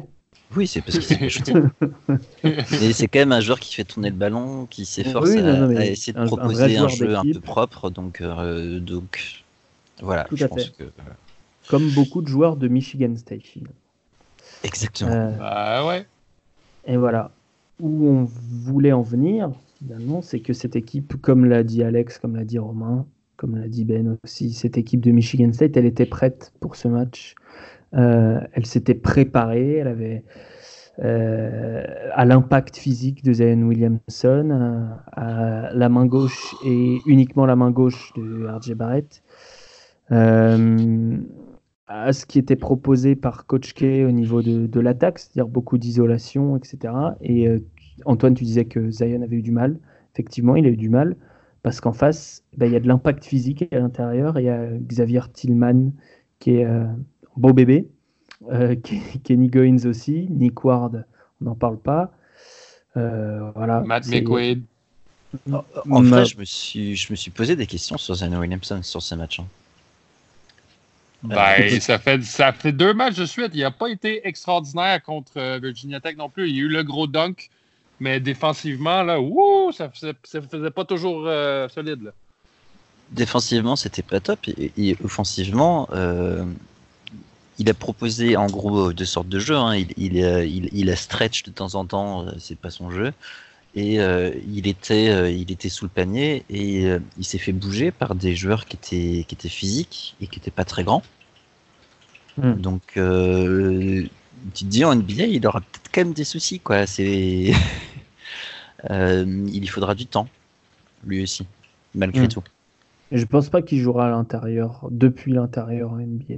Ou alors face à des joueurs moins puissants que lui. Enfin bon, on verra bien, mais, euh, mais disons que quand il s'est retrouvé depuis le périmètre face à Tillman et Goin, ça allait quand même beaucoup mieux. Il a su les prendre de vitesse euh, en tête de trois, de trois actions comme ça. Mais c'est vrai qu'ensuite, on lui a demandé de jouer au poste. Et là, bon, bah, de toute enfin, souvent, de toute façon, il y avait une prise à deux automatique. Et puis, euh, et puis après, il est souvent allé s'emplâtrer dans, dans la défense de Michigan State. Alex, parle-nous de Cassius Winston, s'il te plaît, qui est un savant. Quel coup de cœur. Euh, si Michigan State en est là, euh, franchement, on disait le beau boulot de Tomizzo, mais, mais, mais quel joueur de dingue, l'un des tout meilleurs joueurs de, la saison, franchement. Un accélérateur de, de, particules, un mec qui vous fait croire que vous allez aller faire une petite sieste euh, avec les cigales et la lavande et qu'au final il va vous enrhumer en une seule seconde et vous allez vous dire mais c'est pas possible, il, n'est est pas capable de faire ça lui.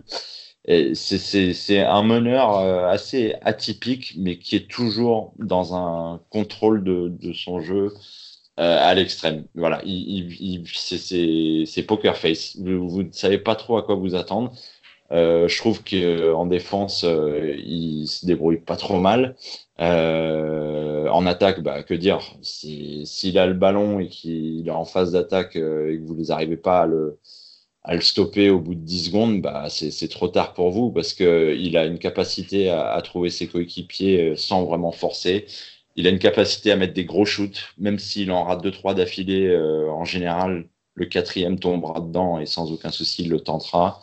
Euh, voilà, moi j'a- j'adore ce, type de joueur qui, n'est pas du tout une superstar et qui pourtant était un des tout meilleurs lycéens de, son état, euh, qui a été recruté par Michigan State euh, dès le départ, avant même Miles Bridges et, consorts. C'était le premier mec que visait Tomizzo.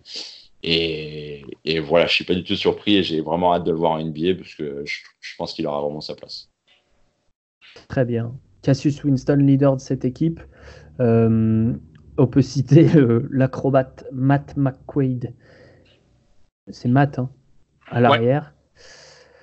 euh, qui, a, qui, a, qui a quand même dunké sur Javin Delorier. Donc il est un petit peu athlétique. Et euh, non mais c'est vrai.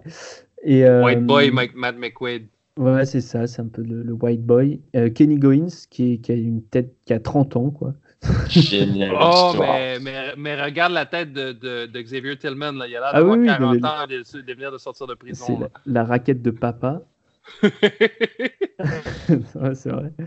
Euh, Alex, tu veux, tu veux nous parler de l'histoire de, de Goins rap- rapidement pour. euh, Parce qu'il y a Bah, toujours des belles histoires. Ouais, c'est une histoire qui arrive euh, de temps en temps quand même d'une école à l'autre, mais c'est toujours marquant parce que ce, bah, ce gamin-là n'avait aucune bourse de, fac à, à sa sortie du lycée, comme beaucoup d'entre eux, euh, ils se demandaient bien ce qu'il allait pouvoir faire plus tard. Et, euh, et au final, bah, Tom Izzo, toujours à la recherche de, de chiens enragés pour, pour son équipe, euh, est tombé sur ce, ce garçon-là et lui a proposé, euh, au bout d'un an, de, bah, voilà, d'avoir une bourse. Et bien lui en a pris de lui proposer, puisque euh, Kenny Goins, qui était déjà là en 2015, quand Michigan. State était au Final Four, euh, en quatre ans, son évolution est assez incroyable parce que je pense que la première année, on se demandait même si ce garçon savait courir sur un parquet, avant même de parler de ballon. Euh, et, de le voir faire aujourd'hui. Alors, certes, il tente, il tente, euh, je sais plus, mais 10 ou 15 tirs à 3 points par match. La, phrase de Tom Izzo à la, à la fin du match contre Duke était très drôle. On lui dit, mais est-ce que vous attendiez à ce qu'il mette ce 3 points? Et Tom Izzo, très honnêtement, répond, euh, franchement, je pensais pas qu'il allait le mettre parce que je m'attends pas à ce qu'il le mette. et et c'est voilà, c'est tout le, le régal. C'est un mec, on n'y croit même pas, mais au final, ce, qu'on- ce, ce qu'on sait pour sûr, c'est qu'il va le tenter, il va essayer de bien faire. Et voilà, il fait partie de ces papas de la raquette, comme vous le disiez, parce qu'il y a Tillman, il y a Ward, mais euh, Kenny Goins, c'est le meilleur rebondeur de cette équipe, en fait. Euh, c'est un garçon avec un jeu vraiment atypique, parce que enfin, pour moi, j'ai l'impression qu'il doit rester vraiment collé à 3 mètres du panier. Et au final, euh, c'est celui Ah, qui c'est un stretch fort, extérieur. C'est un stretch fort qui ne ressemble en fait en rien physiquement à un stretch fort presque. Enfin, il est sa démarche physique, il n'y a, il y a rien de fluide presque, et pourtant ça marche super bien. Donc voilà, c'est une grosse histoire d'amour Kenny Goins parce que à la base il est destiné à rien du tout, et aujourd'hui bah, c'est un deuxième Final Four pour lui en 4 ans. Hmm. Les gens qui n'ont pas de bourse à, à- à la sortie du lycée, parfois, ça peut aussi se terminer en NBA. On se rappelle de Derek White, qui, euh, Ouais. qui avait dû euh, payer pour faire des essais en troisième division NCAA Derek White, qui est meneur titulaire cette année avec les Spurs. et qui est, qui est très bon aussi. Euh, ben, est-ce que tu peux me parler de Aaron Henry, qui me fait une très belle impression sur sa progression sur l'année Ben oui, Aaron Henry, c'est un, euh, c'est un garde slash ailier. On appelle ça un, euh, un, euh, Un arrière swingman. ailier, voilà. ah ouais, un, swi- un swingman. Dans le fond, 6 et 6, 220 et 220 livres, donc 2 mètres, euh, 100 kilos. Euh, ultra, ultra athlétique, très long. Euh, je je suis pas encore en amour avec son shoot, bien que ses, ses, euh, ses pourcentages soient hauts. Il a shooté à, 30 à 48,6% cette année. Est-ce qu'il a joué contre, euh, contre Duke? Le- Je crois le- pas, non? De quoi tu parles? De ce match-là là À Ron Henry? Est-ce Ah qu'il a, oui. est-ce qu'il a joué contre Duke? Il a joué, ouais. Ah, ben oui, ben oui, il a joué contre Duke. Il a, joué, il a, il a tiré pour 28% contre Duke. Voilà pourquoi je l'ai pas vu. Là. T'étais sous ou quoi? Mais non, mais, mais, mais il a tiré pour 28% contre comme- J'avais l'impression, j'avais l'impression que, je sais pas, mais oui, euh, il a joué une excellente, un, euh, il, a- il joue, il joue une excellente défensive toute l'année. Euh, je sais pas qu'est-ce qui s'était passé euh, contre, euh, euh, c'était au deuxième tour, je crois, où est-ce qu'il s'est fait crier dessus euh, par Tom Izzo, où est-ce que ça a Ouais, causé c'est au une- deuxième tour. une, une catastrophe nationale, mais, euh, mais il, a, il a eu l'air de prendre ça comme un, comme un chef. Et, euh, et Aaron Henry, c'est un des seuls freshmen qui joue pour, euh, pour euh, Michigan State. Ils en ont trois ou quatre. Il y en Et ça m'a l'air- du banc un petit peu, qui joue un petit peu aussi. Je sais plus comment il s'appelle. Et, et justement, c'est le seul qui a été euh, titulaire cette année. Donc, ça, a été- ça, ça montre un peu le niveau de confiance que. que Tom- Euh, mais ouais, je pense qu'il y y a des choses chez Aaron Henry qui sont très, qui sont très euh, associées à son âge, l'insistance qui est associée à l'âge, des grosses performances, a des moins grosses, mais, mais euh, je crois que je crois pas qu'on va le voir cette année à la draft du tout, mais on devrait le voir, euh, on devrait le voir très bientôt, on devrait le voir l'année selon Euh, Romain ou Antoine, est-ce que vous voulez ajouter quelque chose sur cette équipe de Michigan State? Avant de, de terminer cette, euh, cette, euh, Ah, ce tour des c'est- potentiellement la, la- la seule équipe soutenue par Magic Johnson qui, qui va réussir à faire quelque chose cette année, donc c'est bien. Très bien. Très bonne vanne. Très bonne vanne pour nos amis des Lakers. Les embrasse. Je ne rigole pas, Romain. Ça, ça- ça fait beaucoup rire les fans de New York. Hashtag Lakers Nation. Ça, va commencer à bien faire, là. Non, mais je, Vous, croyez qu'on ne souffre pas comme tout le monde? Nous sommes des Ah, êtres humains. Je, je viens de lire. Comme les punters, comme les arbitres. Comme... Non, mais Steve Kerr disait sur Twitter il y a quelques instants qu'il trouvait qu'à Noël, les Lakers c'était une des meilleures équipes de la ligue, donc bon. Comme quoi. C'était le, le 1er avril qui a dit ça. Ah, C'est lundi. putain. je pense. Il a joué 38 Ah, minutes contre Duke. Je sais pas où est-ce que j'avais la tête, là, mais je regarderai pas Aaron Henry contre... dans, dans cette partie-là. je regarde les box scores maintenant, je suis comme « Wow! mais si, mais si, si, si. Très bonne dé- J'ai- bon défenseur, très bonne mobilité, très athlétique. J'étais, j'étais obnubilé par la performance physique euh, de Xavier, Xavier Tillman qui était Oui. absolument partout, qui mettait des bourre-pifs à Zion Williamson, comme dirait. Robin. Des bourre-pifs. De la taloche de qualité. Exactement. Exactement. Ça, ch- Je me ça suis pris chamaillait. Je me suis pris d'affection pour Tillman, euh, je dois le dire. Ouais. Et donc là, euh, on va avoir une, une opposition, euh, disons, musclée, puisque cette équipe affrontera Texas Tech. euh, Oui. qui, il y a à peu près aucun joueur qui, euh, qui est contre une petite partie de, de taloche euh, dans la raquette chez Texas Tech. On, on va se le dire. C'est une équipe très physique qui tape sur le ballon, qui tape sur les mains, mais qui tape. Si vous rentrez dans la, dans la raquette, vous vous faites taper dessus. Voilà. C'est à peu près le, le topo. Et, euh, et on vous oriente là-bas, puisque c'est défense no middle. Donc Texas Tech qui a battu Gonzaga, qui était un des favoris, enfin qui était favori de ce match déjà, et qui était même un des favoris de toute la March Madness.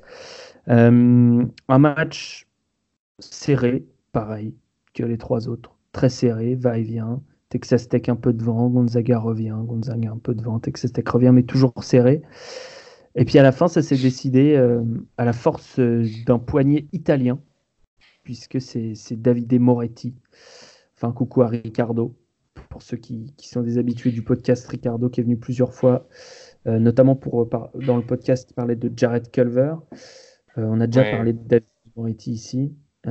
Joueur très classe, très, très italien en fait. Voilà, des fondamentaux et du coup une grosse paire de cojones, je sais pas comment on dit en italien, mais, mais voilà, il a, il a mis les 2-3 points qui ont assommé le match et euh, Texas Tech s'est imposé. Alors, euh, Antoine, David et Moretti, qui a eu un peu de mal sur certains matchs, mais, mais qui montre aux Américains qu'on n'a pas forcément besoin d'un physique incroyable pour savoir jouer au basket. Ouais, euh, ouais, et c'est super intéressant parce que c'est c'est pas un profil typique, on va dire, des, des, des- équipes euh, NCAA et et c'est pas non plus un vrai c'est pas non plus un vrai poste 1, ça, ça se voit dans son jeu. Mm. Euh, mais la reconversion, elle, elle marche bien euh, parce que euh, parce qu'il fournit une vraie c'est un vrai danger au shoot, ce mec. Quoi. Euh, après, on, on en a déjà parlé par le passé. Euh, c'est. Voilà, c'est co- comme on disait tout à l'heure, euh, on parlait de qui déjà de, de euh, euh, quel joueur qui serait drafté Merde, Mhm. Harper. Harper, Oui. euh, oui, c'est, je- enfin, je, Alex disait que c'était pas un joueur NBA. Euh, oui, je pense, je pense pas non plus, mais il sera drafté. Est-ce que David Moretti est un joueur NBA Je suis pas sûr. Est-ce qu'il sera drafté ou oui? Euh, Parce que des, des shooters comme ça, il n'y en a pas des masses. Mhm. Ah, C'était euh, Bryce Brown que je disais qu'il est en Ah. Europe. Ouais, les, les deux, les deux de toute façon, hein, je pense que. Et donc David et Moretti, ouais, gâchette. hein. 92% en lancer franc, 48 à 3 points. Wouh! Ouais, ouais, non, mais c'est. C'est vraiment l'école italienne comme, euh, comme elle était euh, par le passé, quoi. C'est- Ça donne un peu confiance quelque, quelque part. Mais. euh, voilà, je pense qu'il n'y a, pas- a pas grand chose à, à dire. C'est-. Ce que, ce que j'aime bien, on va dire, dans la, façon dont il mène, c'est que c'est pas, c'est pas un meneur qui va faire beaucoup de passes décisives, mais il fait pas non plus beaucoup d'erreurs dans son jeu. Et c'est sa grande plus-value, je pense, euh, sur un tournoi comme ça. Tout à fait. Un tournoi qui se joue à, à- à des riens du tout. Euh, ben, qu'est-ce que tu peux me dire de cette équipe de Texas Tech qui fait, qui fait peur, hein, qui a sorti Michigan très proprement, euh, qui a sorti euh, avant ça Buffalo très proprement, là qui sort Gonzaga finalement. euh, en- Quand, même serré. assez proprement. Ouais, C'était serré, mais quand même assez proprement. Chris Baird, euh, le coach, euh, est sans doute le coach le plus hype du moment euh, outre-Atlantique. Absolument. Et qui mérite euh, fortement son. qui, qui- qui mérite fortement toute l'attention qu'on lui donne présentement, qui selon moi est, le coach de l'année. Je ne sais pas s'il va être nommé, ou s'il a été nommé, mais qui est le coach de l'année en NCA. Mais non, il y a une équipe qui est bâtie, qui, pa- Romain parlait tantôt d'une identité défensive. Euh, c'est très, très clair ici, l'identité défensive de, de Texas Tech. Euh, de choses intéressantes, ils ont joué à trois gardes contre, euh, Mm. contre Gonzaga. Ils ont- Il y avait Moretti, il y avait Jared Culver, il y avait Matt Mooney sur le terrain pendant la plupart euh, de la partie et ils se sont, et, et ils se sont relayés. Ils ont été des pestes vraiment incroyables au, au périmètre et ils avaient ces deux transpalettes, euh, enfin un transpalette et un, un, euh, qui s'appelle, euh, comment il s'appelle donc dans le, je vais aller chercher son nom ici, Norense. Odiacé, Qui bien sûr. Ouais, ouais, qui était là pour. C'est un- euh, qui c'est- était là pour Nigérian, transpalette nigérian. absolument, Ah oui, Qui, est absolument, qui était absolument énorme euh, dans les moments clés. Il n'a pas beaucoup joué contre Gonzaga, si ma mémoire suit, euh, suit bien, il était, il est, mais il a été, euh, il est absolument clé. Lui et euh, Tariq Owens, euh, qui est un senior euh, avec, des, avec des, des fusées dans les baskets, qui a bloqué à peu près tout ce qui bouge et ils ont fait la vie dure à Rui Hashimura. Mm. Euh, pendant, pendant la soirée, ils ont fait shooter pour Hashimura, Hashimura pour environ euh, 40% cette soirée-là. Hashimura a fait 22 points, mais s'est ramassé à, en, 19, en 19 tirs. Ça a été une soirée désastreuse. Été désastreux pour Zach Norvell aussi. Euh, euh, Jared Culver a été a pas une bonne soirée offensivement, mais une excellente soirée défensive sur Norvell. Donc, euh, ça a été, ah, une très bonne soirée en général pour, pour Texas Tech, même si offensivement, ils sont quand même assez limités. C'est une équipe qui est cohésive, euh, qui a une identité très claire défensivement et qui. Et j'ai envie de le- les mettre favoris contre Michigan State. là. Je sais que je ne devrais pas, mais, mais j'aime beaucoup, beaucoup cette équipe. Hum. Romain, cette équipe de Texas Tech avec le pompiste Matt Mooney. je- Pompiste. Le pompiste, c'est exactement ça. Non, je pense que eux, comme Auburn, ils arrivent dans un rôle un peu, euh, bon, peut-être pas d'underdog, mais euh, parce qu'ils ont quand même fait tomber les gros, mais ils arrivent, ils arrivent avec une identité forte, avec avec quelque chose à jouer. Ce- je pense qu'il y a, je pense qu'il y a danger. Je pense qu'il y a danger, exactement comme comme comme le fait de jouer Auburn. Bah, pour la petite histoire, c'est vrai que ça pourrait être intéressant de les voir, de les voir là un peu plus loin. Après. euh, faut pas s'attendre à du, à du score fleuve inévitablement, mais je, Mm. je trouve que leur parcours est à saluer. Ils sortent d'une conférence qui était très très dense, co-champion de la, de la grosse 12. Euh, donc euh, non, non, c'est intéressant. C'est intéressant de voir que finalement des, des enfin je, je fais le lien avec ce que j'ai dit tout à l'heure, des, des programmes comme ça où finalement il n'y a pas forcément de monstres, euh, où ça travaille sur une certaine continuité. On a un coach qui, est, qui a gravi les échelons petit à petit, qui était en deuxième division il n'y a pas si longtemps que ça euh, finalement arrive à, arrive à créer les choses en travaillant et avec une identité. Sur les échos que j'ai eu, c'est une équipe qui travaille, euh, qui s'entraîne très bien. Bon, il y a, il y a des, il y a des moyens inévitablement, comme toutes les, les équipes universitaires euh, sur la table, qui sont, qui sont intéressants. Mais euh, des échos que j'ai eu, des séances d'entraînement, de, de, Ouais. de la façon d'aborder les matchs et compagnie, j'ai vraiment eu des choses très très positives qui me sont revenues. Donc, euh, bah, tant mieux, c'est mérité. A- Alex, Chris Bird, c'est, t'en parlais tout à l'heure, Romain dit, un coach qui, qui- qui a gravi les échelons petit à petit et qui a vraiment imposé sa patte euh, à cette équipe de Texas Tech, c'est-à-dire cette identité vraiment, euh, on joue dur. Ouais, ouais, non, carrément. euh, Bah, Rick Barnes de Tennessee a été élu coach de l'année, mais que pour moi, c'est Chris Beard est, loin devant. Aux États-Unis, le, le- le- le grand sujet de discussion à l'heure actuelle, c'est euh, Est-ce qu'il sur. va aller à UCLA Non, au moins cette question-là a été, euh, a été réglée déjà et on s'en sort pas trop mal. Mais non, est-ce que Chris Beard, euh, com- comment a-t-il fait pour emmener un groupe pareil, un groupe Bien euh, sûr. disons-le clairement sur le papier, qui est pas du tout bien construit. Euh, En pré-saison, ils sont Beard, septième, septième de la Big 12 en pré-saison, en pré-saison classés Ouais. par euh, il- la presse. Il faut juste rappeler qu'ils étaient à l'Elite 8 la saison dernière, ils tombent face au champion, Villanova, où ils font un match et c'est le match le plus compliqué du tournoi pour Villanova. Il faut rappeler que Chris Mhm. Beard est arrivé à Texas Tech en dernière minute. Il avait déjà donné son accord à UNLV, euh, à qui, fort heureusement, il a posé un lapin. Euh, et, et il est arrivé à Texas Tech où on- beaucoup de personnes euh, qu'on a, on a mis en commun euh, nous ont dit, m'ont dit que voilà, les, les installations là-bas étaient toutes neuves, qu'il y avait un grand projet de développement. On rappelle que c'est une université du Texas, donc ils ont de la place, ils vont construire, c'est ce qu'ils sont en train de faire, et ils sont tout en train de construire derrière cet homme-là qui est en train de devenir le visage du- d'une école. Et, encore une fois, je- j'en parlais déjà tout à l'heure sur euh, Virginia, mais pour moi c'est un petit peu pareil et c'est pas étonnant que ce soit deux des trois meilleures défenses du, championnat. Euh, son meilleur joueur sur le papier, qui est une recrue 4 étoiles, c'est Kyler Edwards, son freshman, qui rentre gros shoot après gros shoot. Il est à 44% à 3 points sur le tournoi. Euh, je crois que con- contre Gonzaga, pareil, il leur a fait boire la tasse là-dessus. Moretti, j'en parle même pas de- de notre Italien chouchou là, qui est en train de prendre feu depuis un mois et demi mais, mais d'une manière assez incroyable. Il a une confiance en lui de dingue, mais c'est pareil. Lui, il était non ranké euh, à sa sortie du, du- du lycée, ou même s'il est arrivé d'Europe, il était non ranké. Euh, le reste, Chris Bird est allé se battre sur un marché très concurrentiel qui est le marché des transferts. Ouais. Quand vous êtes un nouveau coach, que vous arrivez dans un endroit, c'est très difficile à faire.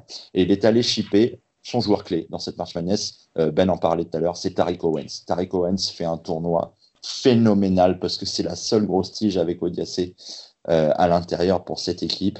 Euh, On en Mhm. parlait aussi tout à l'heure par rapport, une fois que le premier rideau est franchi dans cette défense euh, venimeuse, vous, vous rentrez, vous vous tapez Tariq Owens, cette espèce de, de tige mobile euh, avec un centre du, du, contre phénoménal qui, qui vient vous racler la tronche si vous avez déjà pas pris euh, deux trois euh, tirs dans le buffet. C'est le meilleur contreur de, de la marche manège, je crois. Il a, enfin, sur sa saison, il a plus de deux contre et demi moyenne. Voilà, il a vraiment bâti avec des bouts de ficelle ce collectif-là. Et qu'est-ce qu'il arrive à faire? Il arrive à détrôner Kansas au bout de 14 saisons de domination où on vomissait tous, on n'arrivait plus. Euh, il fait ça avec l'aide de Kansas State. Donc, il fait, c'est quelque chose de phénoménal là-bas. Euh, il, fait deux unités consécutifs. Et là, il fait Final Four en tapant qui, une équipe qui, pour moi, était euh, clairement de loin l'un des très très gros favoris avec Gonzaga, où on, rappelle qu'il y avait Hashimura, Brandon Clark, donc une équipe qui avait des solides arguments offensifs à l'intérieur. Et ils arrivent à, à, les taper. Je crois que Gonzaga, sur ce match-là, s'est réveillé beaucoup trop tard en sous-estimant Texas Tech. Euh, ils n'ont pas cru que les Red Raiders pouvaient surfer sur cette confiance et, et être un groupe uni euh, derrière Chris Bird. Et, et, et, voilà, un peu, un peu, sans faire la comparaison, mais vraiment un peu le même type d'équipe que Virginia, mais disons en plus efficace, plus rapidement en fait. Mm. Mm. Plus athlétique aussi. Et plus athlétique, clairement. Tout à fait. Euh, ouais, ouais, plus athlétique, notamment, tu disais Tariq Owens qui, qui, qui contre tout ce qui bouge et euh, qui a été très. À Maryland à la base. C'est ça. Euh, puis je, pense pour ceux qui. Parce qu'on fait aussi des, podcasts l'été, il faut nous écouter l'été. Je, je, suis en mode publicité là aujourd'hui. euh, que, que Davide Moretti joue avec l'équipe d'Italie dans les compétitions FIBA jeunes. Euh, réussir à faire défendre Davide Moretti sur ce qu'on a vu euh, durant les étés, c'est quand même sport quoi. Hmm. La, première fois, à noter que la première fois que j'ai vu Davide Moretti, il se faisait allumer par Frank Nelikina en, U18. Ah ouais, c'est gentil. Le, le, mot est, très gentil. C'était. C'était, je m'attendais à ce qu'il disparaisse et ce qu'il se vaporise euh, dans une autre dimension. non, bah, il, est, il est bel et bien là. Euh, Antoine, j'ai vu que tu avais fait sortir Rui Hachimura de ton top 20. Peut-être qu'il était déjà sorti sais plus. Mais voilà. Rui, la, farce japonaise a assez duré. je ne parle pas de gastronomie. Euh, ouais. Ouais, ouais. Euh, non, c'est un bon joueur. Hein. C'est un, bon joueur. Il, a vraiment progressé euh, les deux, sur ses années freshman et sophomore. il a vraiment progressé cette année, il a montré un truc en plus en début d'année par, enfin, par rapport aux années passées. Euh, beaucoup plus stable au niveau du, shoot à 5 mètres, etc. Hmm. Au final, il a fait que ça toute la saison. Et du coup, je pense qu'il a gavé à peu près tout le monde. Et s'il apprend que un truc par an, ça va être long, quoi. Euh, ouais, puis c'est le pire shoot. Enfin, euh, Romain dirait peut-être que c'est les flotteurs, mais, mais, mais, le shoot à 5 mètres, euh, c'est pas comme ça que tu fais une, carrière en NBA, quoi. C'est clairement pas. Euh, c'est pas celui qui disparaît le moins. Je pense que un jour, il va falloir parler sérieusement de Zach Norvel. Ouais, tout à fait. Désolé, oh, Alex, hein, mais, mais, il va falloir. Ouais, l'autre Alex, hein, pas moi. L'autre Alex, ouais. J'ai cru comprendre par le passé qu'il était un grand fan, moi, aussi. Parce que quand il joue. Non, mais vous avez cité UCLA, allez-y, les gars.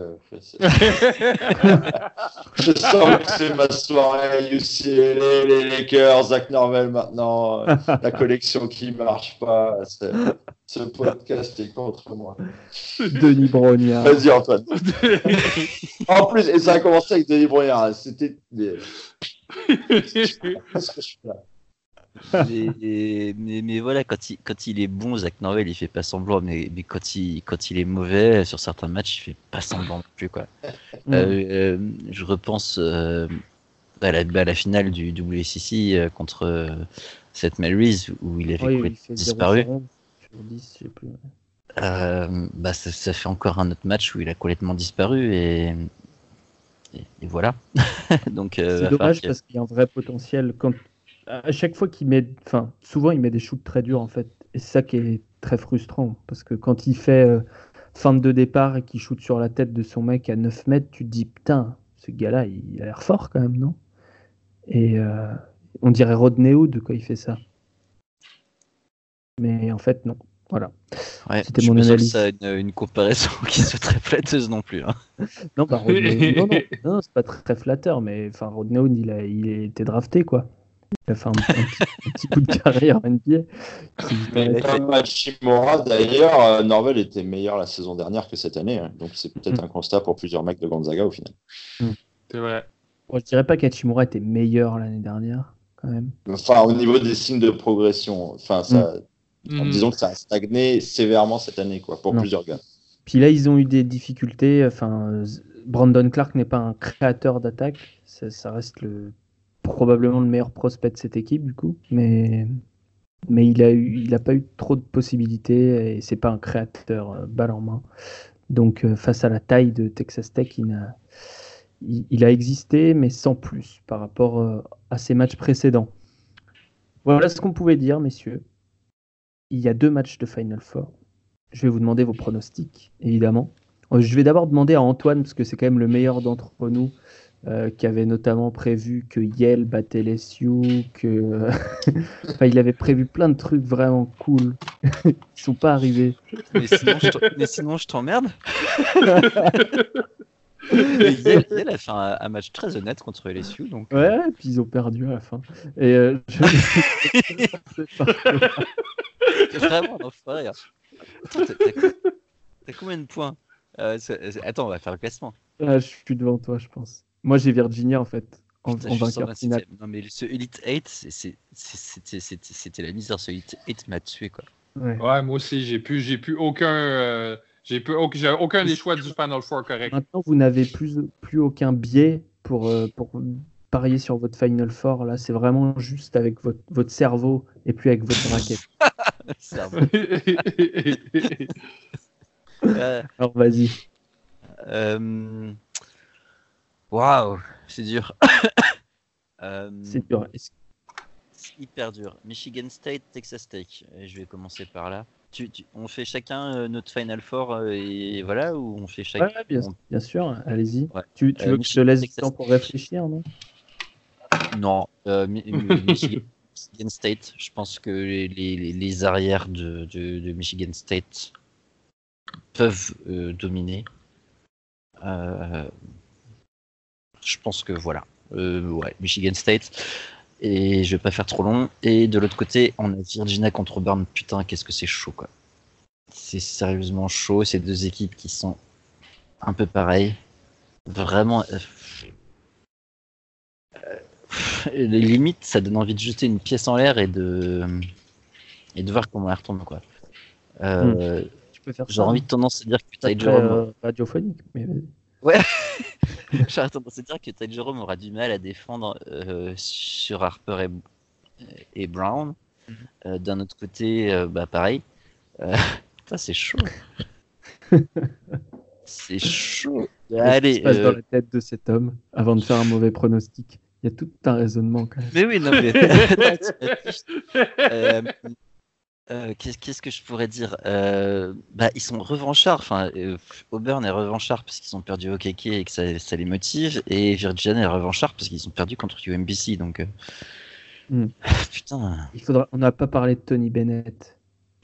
Euh, je vais mettre une pièce sur Virginia Excellent Parce que- chanteur. parce que je pense que les- leurs postes 3-4 peuvent écarter plus le jeu.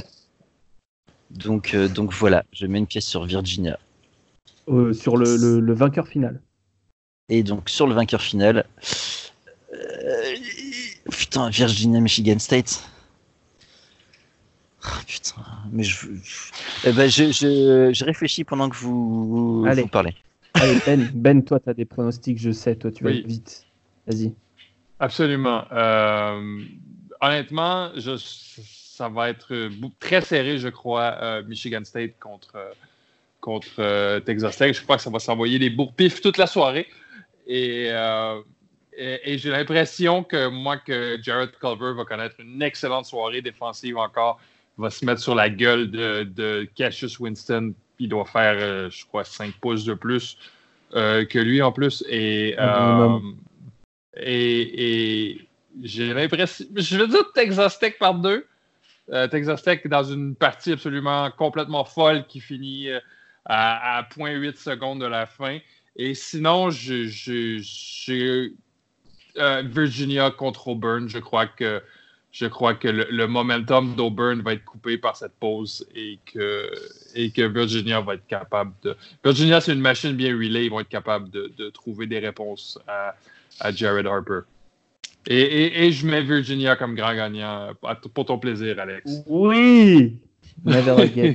Never again! Romain. Ah, parti. moi, je suis. Ah non. non. non, non, je suis toujours là. Je suis toujours là. Euh, non, les, les pronos, c'est pas mon. Non, les, pro- mais les oh. pronos, c'est quand même globalement pas mon truc. Oui, mais c'est le Donc, truc de personne. euh, Allez. Fais ça pour rigoler. allez, je mettrais, je mettrais, je mettrais, euh, je mettrais Michigan State d'un côté parce que l'expérience, euh, l'expérience de Tomizo, puis parce que euh, le, le côté un peu, un peu nouveau de l'événement face pour, pour, pour Texas Tech, il faut, faut le gérer, donc faut le digérer. Donc je, je lance le dé de ce côté-là. Euh, de l'autre côté, j'aimerais bien, euh, j'aimerais bien voir Auburn passer pour l'histoire. Très bien. Voilà, j'aimerais bien voir Auburn passer pour l'histoire parce que je, je pense qu'en termes de, en termes d'opposition, ça peut fonctionner, notamment sur les lignes arrière où euh, ça manque peut-être de, de qualité athlétique euh, du côté de Virginia sur, sur un joueur ou deux. Donc, euh, ouais, puis même pour le principe, ils ont perdu un joueur majeur. C'est une équipe qui joue à neuf, une équipe qui joue pas trop mal. Donc, euh, ce serait quand même bien qu'il y ait un, au moins une Cendrillon, une, une Cendrillon en finale. Ouais, Auburn, Voilà. Michigan State. Et après, Voilà. Michigan State qui passe dans ce cas-là. Mer- mer- Merci Romain. Parce que du coup, je, je voulais savoir pour qui t'allais voter, pour qui t'allais voter pour savoir pour qui ne pas voter moi. Ah, mais Voilà, c'est quoi toutes ces vannes là? C'est c'est les, les couteaux vol-bas là? Ah. Vol bas. non, non, mais mais bah du coup, euh, je, je, je termine pour te laisser la, la, la fin, euh, Alex. C'est du coup, je mise sur euh, Virginia contre Michigan State en finale, euh, juste parce que je- l'esprit de revanche, je pense. Voilà. Très bien. Et donc, on finit par, euh, par euh, elle spécialiste. Qu'est-ce qui n'a pas été dit là? Merci les gars. Qu'est-ce qu'il me reste? Euh, J'ai Michigan State, je pense, qui euh, battra Texas Tech pour la simple raison que euh, l'expérience de Tom Izzo. Et je pense que Texas Tech n'arrivera pas à réaliser deux matchs de suite contre une équipe qui a quand même de sacrés intérieurs. Donc Nick Ward, Tillman, je pense qu'ils vont aller chercher Tariq Owens pour les fautes. Mm. Je pense que Tariq Owens va être usé et quand Tariq Owens a 4 fautes ou 5, Texas Tech l'emporte très très rarement. Donc Michigan State euh, et en face Virginia Auburn. Je, euh, la spécialité de Virginia depuis 10 ans maintenant est de péter, faire péter le rythme et le tempo de jeu adverse. Euh, comme c'est la grande force d'Auburn, je pense pas que Auburn sera de taille pour ce défi-là cette fois-ci.